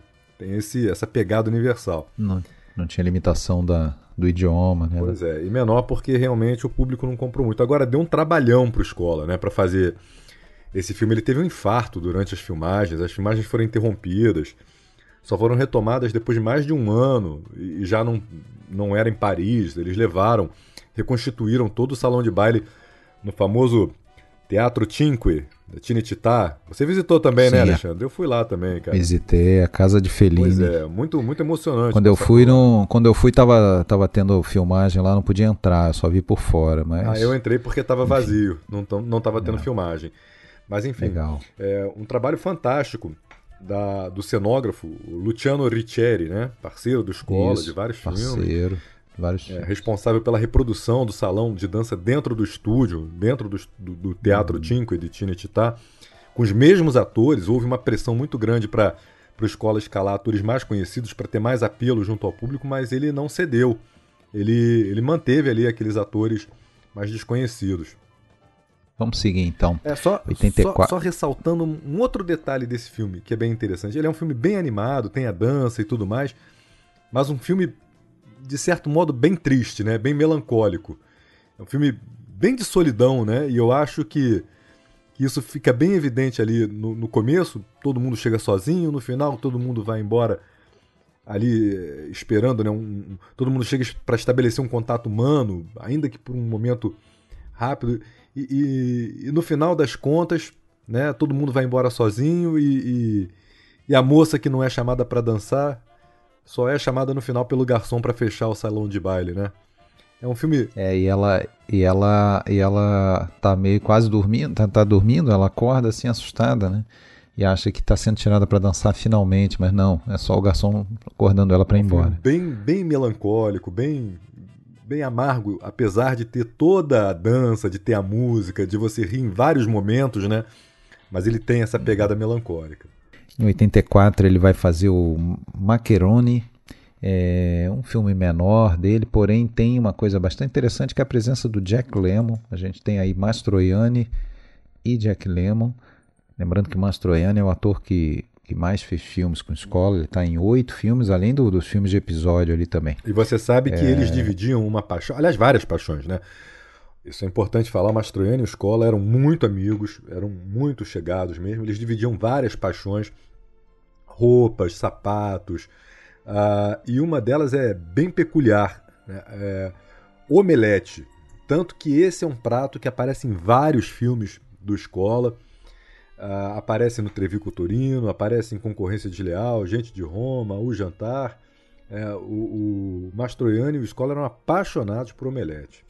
É. A história é uma história até bem interessante, assim, que, que mexe com, com temas, alguns temas muito caros à escola, o tema da amizade e o tema da viagem também.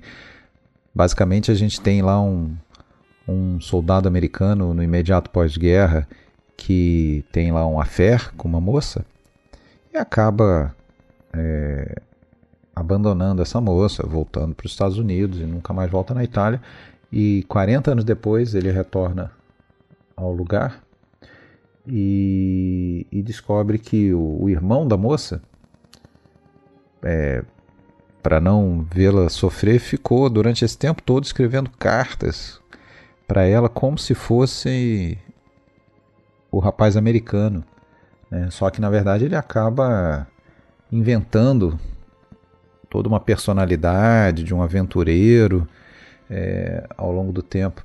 E, e quando ele sabe que esse americano está lá de verdade, aí ele acaba revelando toda a história e cria diversas situações, mas é na verdade a, a gente acaba vendo três personagens, né? O, o, o personagem do, do irmão, né? o, o Mastroianni, o personagem do americano e um personagem que é o Jack Lemmon, e um personagem imaginário, que é um pouco uma mistura dos dois. Né?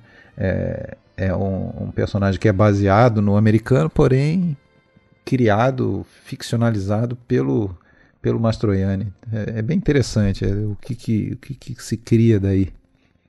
Inclusive a moça já está casada, já formou família e tudo, enfim. Mas é bem interessante. E aí depois vamos para a Família? Exatamente, 87, A Família, um filme importante do Escola, eu acho que... Uma, da, uma das gente... tais obras-primas né, que as filhas citam.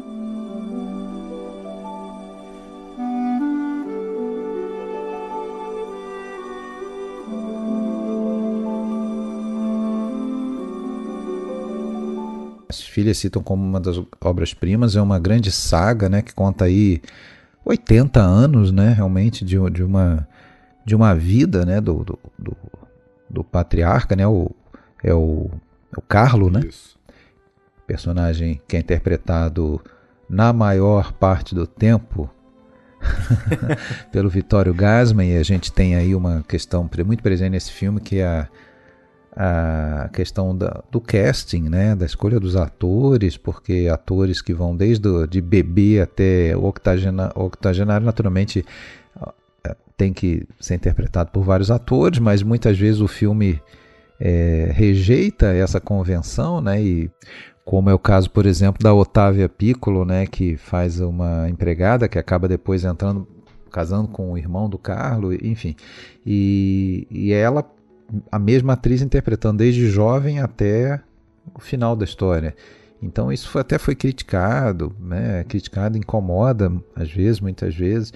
E tem cenas, inclusive, que tem dois atores fazendo o mesmo personagem e vai e volta. É uma coisa, às vezes, causa uma certa confusão. É, o, o Escola falou que é, ia ser até meio ridículo se ele pegasse o Gasman e maquiasse. O Gasman já tinha 60 anos, né? Deve ser meio ridículo se ele maquiasse o Gasman como um jovem. Por isso que ele usa é, outro ator, ele usa o André Ocpinte, né? Para fazer o papel do, do, do Gasman mais jovem, mas ele mistura realmente na mesma cena vários, é, várias vezes, né? os mesmos atores. Ele faz essa transição. Na verdade, uh, tem, as tias, tem três tias no filme, né? As tias não mudam nunca.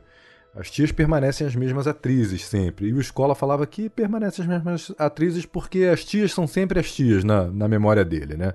Então não muda. É um daqueles filmes que a gente pode dizer que a, que o, que a casa o ambiente é um personagem, né? personagem né? Exatamente. O corredor, Porque... principalmente, que marca a passagem do tempo, né? Isso. O, a, várias vezes o filme volta aquele corredor para justamente, como você falou, mostrar a passagem do tempo, né? E, e, e, no, e novas histórias vão acontecer partindo dali. É um pouco o que ele faz, já tinha feito, por exemplo, no La Terrazza, né? Que, que a gente vê a, a anfitriã chamando os convidados para o jantar umas cinco, seis vezes. Né? e dali recomeça sobre um, um, novo, sob um novo ponto de vista a história. É. E, e, é bem interessante porque nessa passagem de tempo que ele mostra através da família, é, na verdade é uma leitura da história da família italiana, né? numa chave sociológica. Ele explicava isso. O filme parte da, da estrutura patriarcal de família, né? muito presente na Itália, passa pela família fascista até chegar então àquela família mais moderna, mais aberta. Né? E ele dizia que, uhum. apesar do Gasman ser o protagonista, é, esse filme, A Família, se trata de um filme coral. Né? Que dizia que as ações do Carlos todas aconteciam, todas acontecem em função dos outros familiares. Ele determina essas ações e, ao mesmo tempo, acaba sendo condicionado por elas. Sim, sem dúvida. A gente tem Stefania Sandrelli, a gente tem a Fanny Ardant, a gente tem Felipe Noiré fazendo um papel até pequeno, ótimos atores. É uma, uma história daquelas é, tipicamente familiar, daquele tipo que muita gente pode dizer, né, tradicionalmente, ah, não acontece nada, acontece só a vida. Pô. 80 anos da vida de um, de um homem, suas relações, seus amores, seus casamentos, é, seus anseios, enfim. E olha, um, é... roteiro, um roteiro que demorou pra caramba para ser escrito, tá? Foram três anos até que o roteiro ficasse pronto.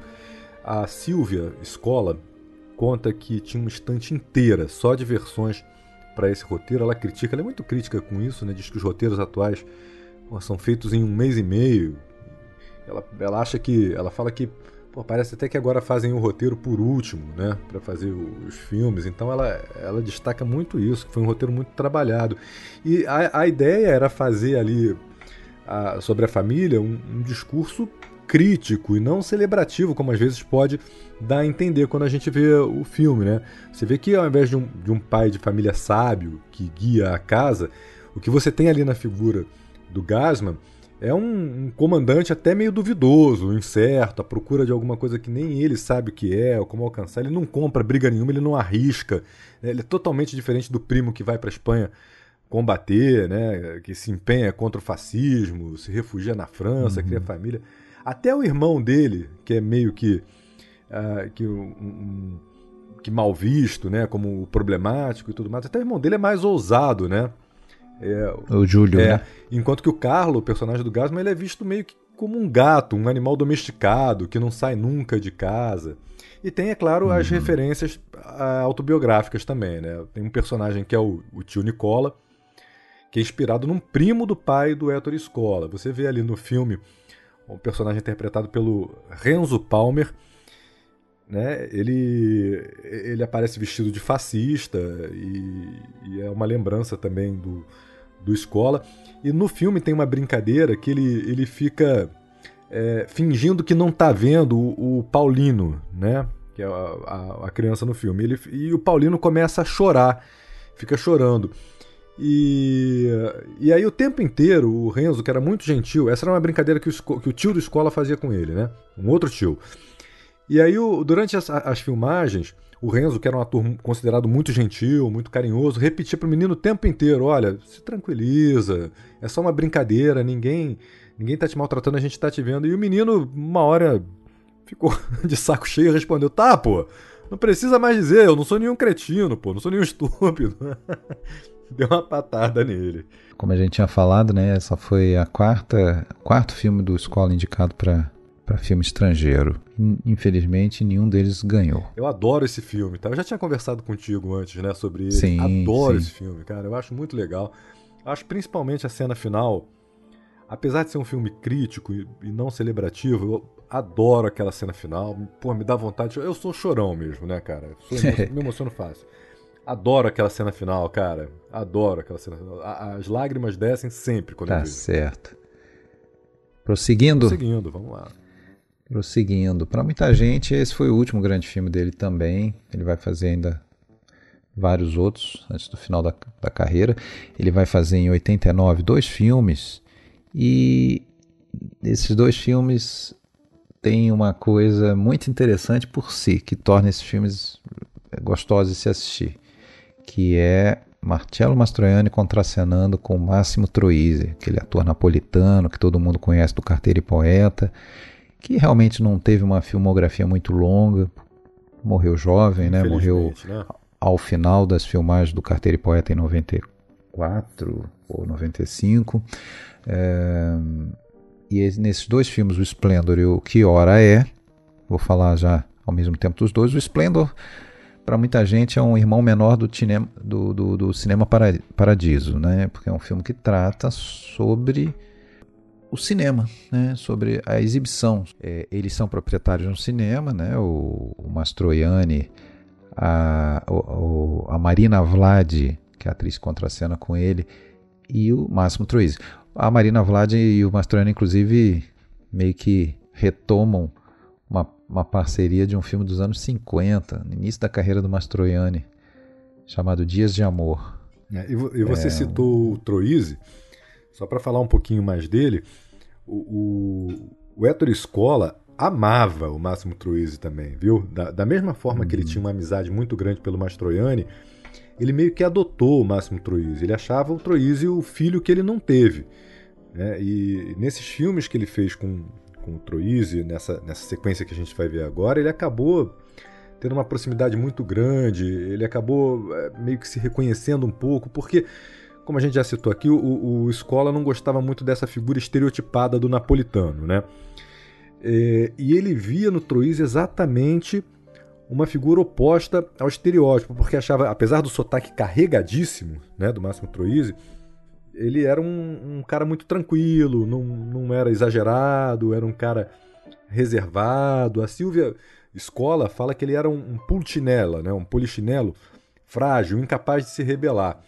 E... Que é o papel que ele vai fazer no terceiro filme dele com Escola e Último, Exatamente. que é a viagem do Capitão Fracasso. Exatamente. Então esse, esse temperamento, esse modo do, do, do Troise de ser, conquistou Escola Totalmente, cara. Ele, ele adorava o Máximo Troisi. Tá certo.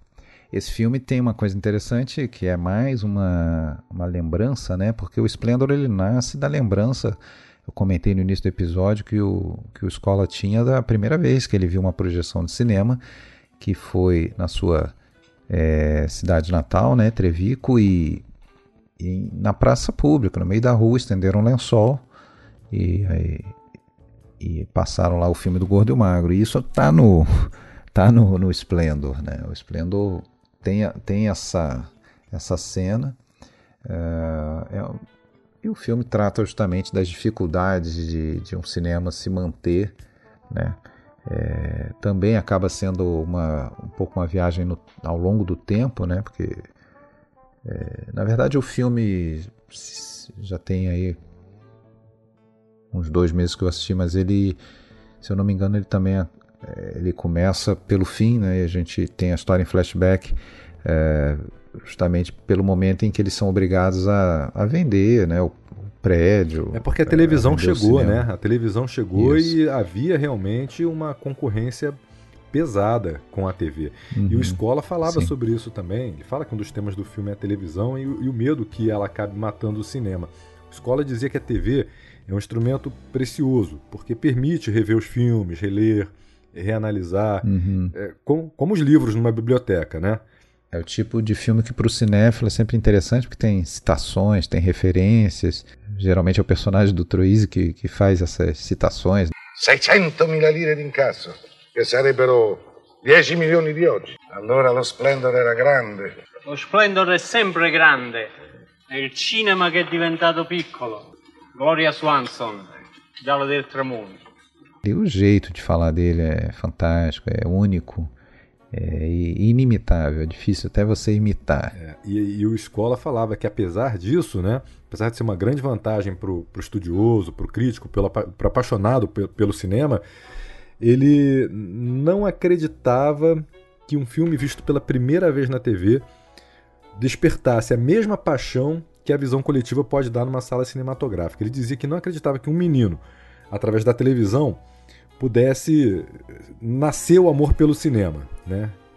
E, e eu concordo com Sim. ele. Eu acho que uh, essa é uma ideia que eu concordo. Eu acho que uh, o, o, coletivo, ali, a experiência coletiva, a sala escura no cinema, uh, aquilo ali é uma experiência que não dá para reproduzir em casa na televisão. Concordo. Vamos seguir, que ainda tem bastante coisa. Ah. Parece que é pouco, mas não é não. É, 90 ele vai fazer é, finalmente, algo que ele nutriu aí por um bom tempo, fazer uma, uma transposição para as telas da viagem do Capitão Fracassa, né? É, é, que no Brasil virou a viagem do Capitão Tornado, filme de 90, e que é um filme que tem tudo a ver com a comédia dell'arte.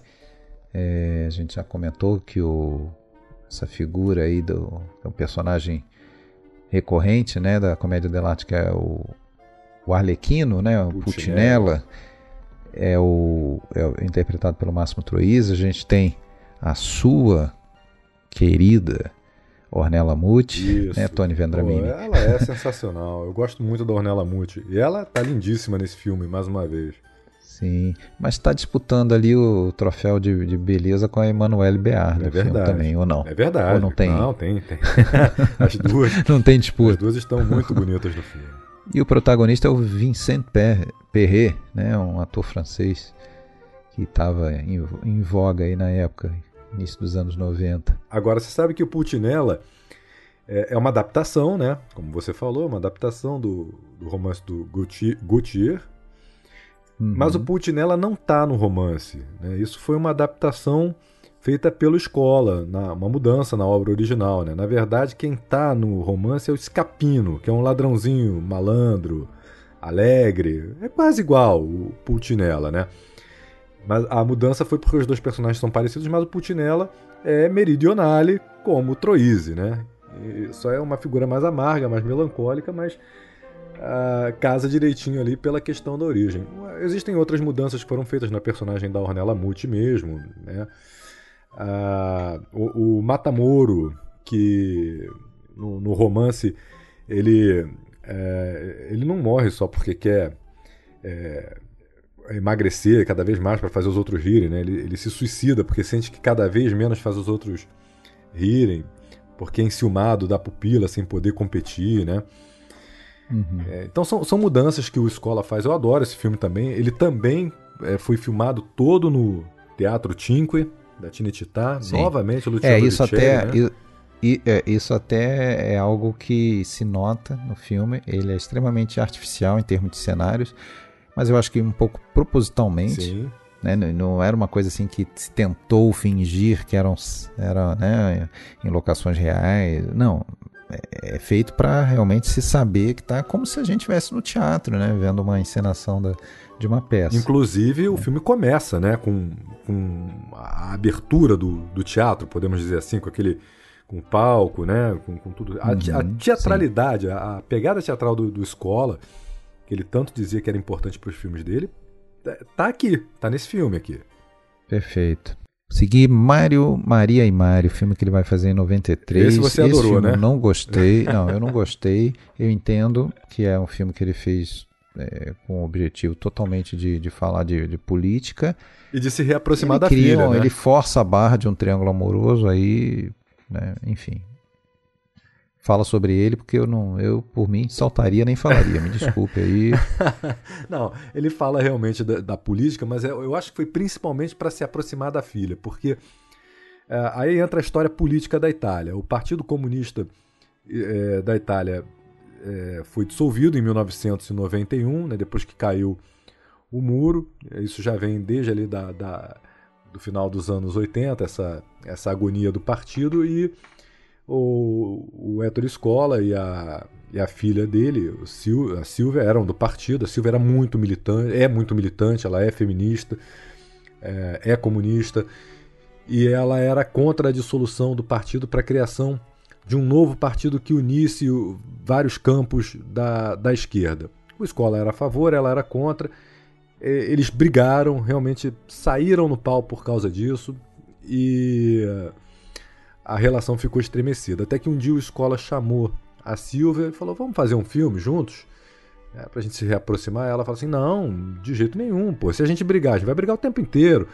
E a escola falou: Não, vamos fazer o seguinte: a gente deixa os personagens do filme brigarem. E aí assim nasce Mário, Maria e Mário, que retrata um pouco dessa, é, desse cenário da, do, da dissolução do partido comunista, que é real, tá? Isso não aconteceu só na família do, do Ettore Scola, em várias famílias italianas essa questão é, foi, foi muito importante, provocou fraturas. como, mais ou menos como nós vemos hoje no cenário aqui do Brasil, né, que tudo muito polarizado, lá houve essa polarização, mas dentro do próprio partido. E, e foi isso. Basicamente, ele fez isso, esse filme para falar de política, mas também para poder se reaproximar da filha. 95, história de um jovem homem pobre, romance de um jovem pobre. Eu vi esse filme, mas esse eu já tinha visto há mais tempo e eu confesso que é um filme que não me marcou muito. Eu só sei que, só lembro dele bem que tem a, a, o Alberto Sordi, né, já aí com seus 75 anos, tá no filme. Bom, bom papel, é... boa atuação dele. Eu gostei. Você viu agora recente? É, o filme, o filme, eu também não, não, gostei muito não, mas eu acho legal o papel do Sword. É, é um diálogo, né? O filme é meio que um, um diálogo. É...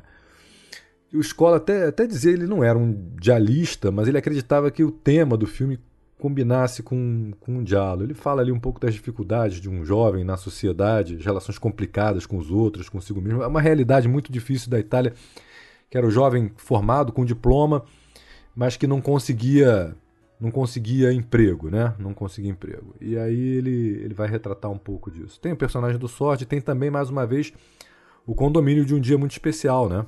Mais uma ah, vez sim. usado como. Volta a ser usado. Exatamente. Mas eu não gosto muito do final do filme, não, também não me marcou muito não. Ele vai fazer em 97, eu acho, um curta muito interessante, né, que é o 1993 19, é, 1943 1997 é o nome do curta. 1943 tracinho 1997.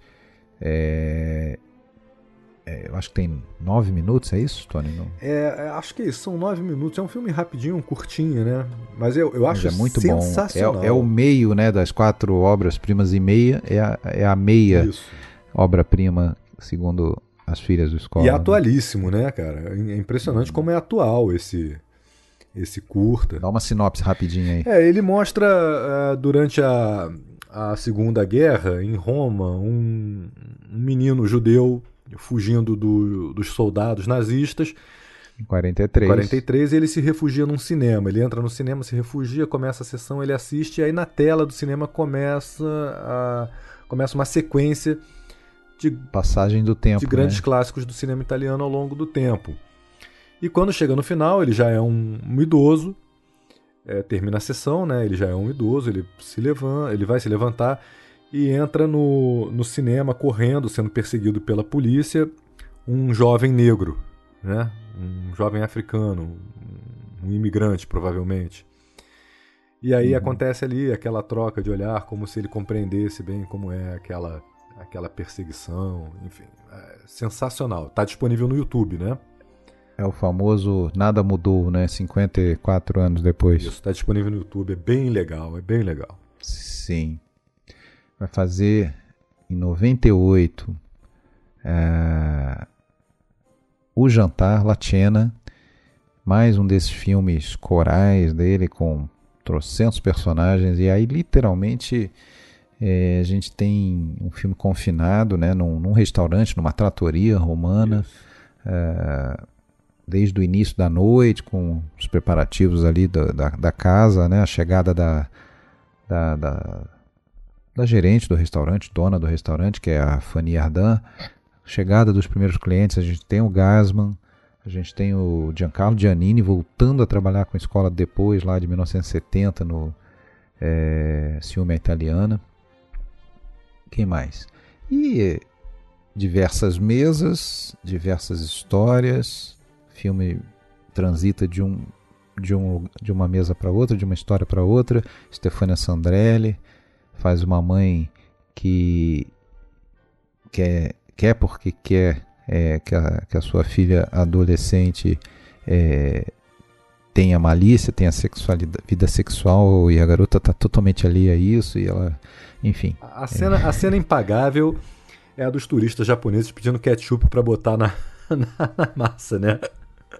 No macarrão, no macarrão. no espaguete. E é. aí um garçom vai levar e o outro fala que não é para levar. E... É, o Ricardo Garrone, ator antigo aí, né? Um dos coadjuvantes mais é conhecidos do cinema italiano. Ele já está bem idoso ali ele Fala, não, eu. Aí ela fala, não, o cliente tem sempre razão, né? É, mas é legal porque assim, o filme, ele pode não ser um dos grandes filmes do Héctor Escola, mas ele retrata. A gente vê um diretor um pouquinho cansado é, já, né? Isso, mas ele retrata ali quanta coisa acontece num restaurante numa noite, né? É, pô, acontece de tudo, cara. Negócios Quanta vida fechados, tem ali, né? Pô, acontece pedido de casamento, acontece é, contrata acontecem contratações, enfim, quanta coisa, quanta Tem uma vida. mulher que marcou encontro com um cara e chega no restaurante, daí a pouco chega um outro. Ela marcou encontro com uns quatro ou cinco na mesma noite, no mesmo lugar. É, né? muito bom, muito bom, é legal. E por aí vai. Ele faz o Concorrência Desleal de 2001.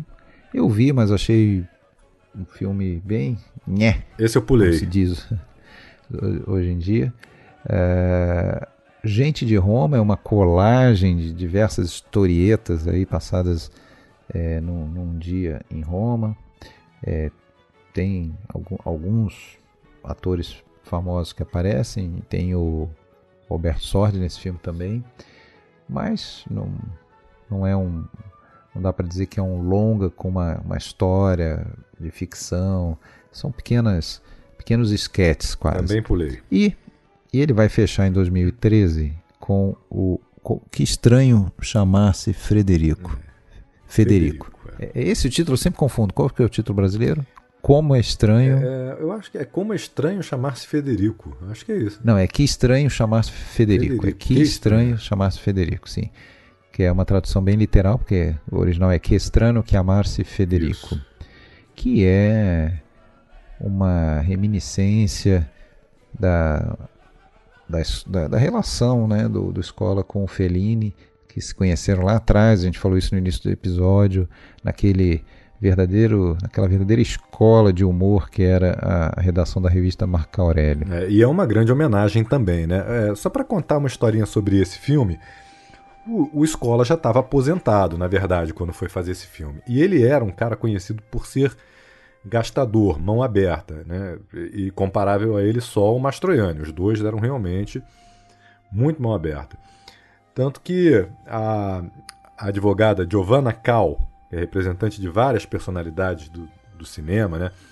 dizia que o Héctor Escola fedia a dinheiro perdido. Você- só só para você ter uma ideia, ele, ele não quis fazer, ela ficou revoltada porque ele não quis fazer um filme com o Berlusconi, né? renunciando a um contrato muito alto. O Berlusconi ofereceu uma grana para fazer um filme e ele não quis fazer. E pro que estranho que é Márcio Federico, ele abriu mão do cachê, ele fez de graça. Falou: "Tô aposentado, eu vou fazer isso pelo Fellini". E a Diliola, a esposa do Escola, falou o seguinte: "Olha, você não está fazendo isso como presente para o Fellini não. Você está fazendo isso como presente para os produtores".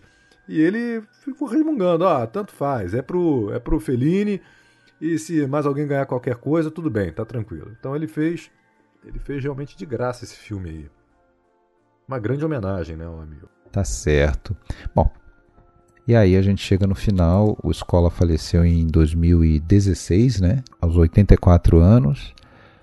E entre humor e empenho político, é, entre reminiscências é, autobiográficas e fatos históricos, eu acho que é um diretor que deixou grandes obras-primas. Ah, e aí eu me permito lançar aquele nosso aquele nosso top 5. Ah, com certeza. Eu não preparei nada, vou fazer agora de Eu cabeça. também. Já vou já vou falar o meu então. Meu primeiro é Nós que nos amávamos tanto. Concordo, esse aí O tá no topo, né? É o O melhor. meu segundo, o meu segundo, eu vou talvez fugir um pouco do que se espera, mas é, o segundo para mim é o Feios, Sujos e Malvados. O terceiro é um dia muito especial. O quarto, eu gosto muito do Ciúme à Italiana. E o quinto, eu vou botar o A Família. Tá, eu vou fazer o seguinte, eu vou, eu vou botar primeiro Nós que nos amávamos tanto. Pra mim esse é indiscutível Uhum. no topo. Eu acho o melhor filme dele. Segundo, eu vou fazer o seguinte, eu não vou botar em ordem a partir daí não, tá? Vou botar, vou botar os que eu E amarelou. Quer que eu bote em ordem? Não, tá bom. não, Não, tô tudo bem, vamos botar em ordem. Vamos botar em ordem. Empate, empate no- pela medalha de prata, empate quádruplo, então. Tá Pronto. bom, eu vou botar. Não, mas eu vou botar em ordem. Eu vou ficar com um dia muito especial em segundo. Você botou um dia muito especial Uhum. em segundo também? Não? Terceiro. O meu Um Dia Muito Especial em segundo. Uhum. Em terceiro, eu vou botar. Deixa eu ver aqui. Feios, Sujos e Malvados. Certo. Tá? Em quarto, eu vou botar A Família. É um Uhum. filme querido, filme do coração. Uhum. E na quinta posição, qual que você botou? Eu vou botar o, eh, o Terraço? Eu tinha posto, eu tinha posto filme italiano. Não, eu vou botar o Terraço. O meu, o meu intruso aí na tua lista vai ser o, o Terraço, que apesar de ser um filme que apanhou bastante, né? eh, Muita gente não, não gostou na época e foi redimido depois.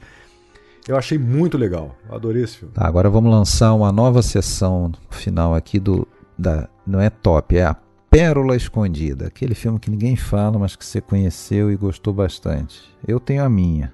Qual é? É o Comissário Pepe. Eu imaginei que seria esse o teu. Deixa eu pensar aqui. Peraí, que esse ele pegou também. Pegou. Cara, eu vou. É, o comissário Pepe é, é muito bacana. Eu só, Vai, mas só, pensa. Não, mas só pra, só pra ser diferente, só pra ser diferente, eu vou lançar uma, uma pequena pérola aqui que não, não está entre os melhores filmes dele, mas que eu acho divertidíssimo, né? Vai ser a, é, eu- um filme da trilogia, o La, Ah, L'Arte é. Diavolo. Ah, tá. Pensei que você ia falar o baile, mas tá não, bom. não, o baile é sensacional. O baile, ele, ele foi é, um pouco mais falado. O top seis. ele- é, o, baile, o baile foi indicado ao Oscar, né? Eu vou ficar com. Sim, L'Arte Diavolo. L'Arte Diavolo, bem, né? ninguém fala muito. Então tá bom.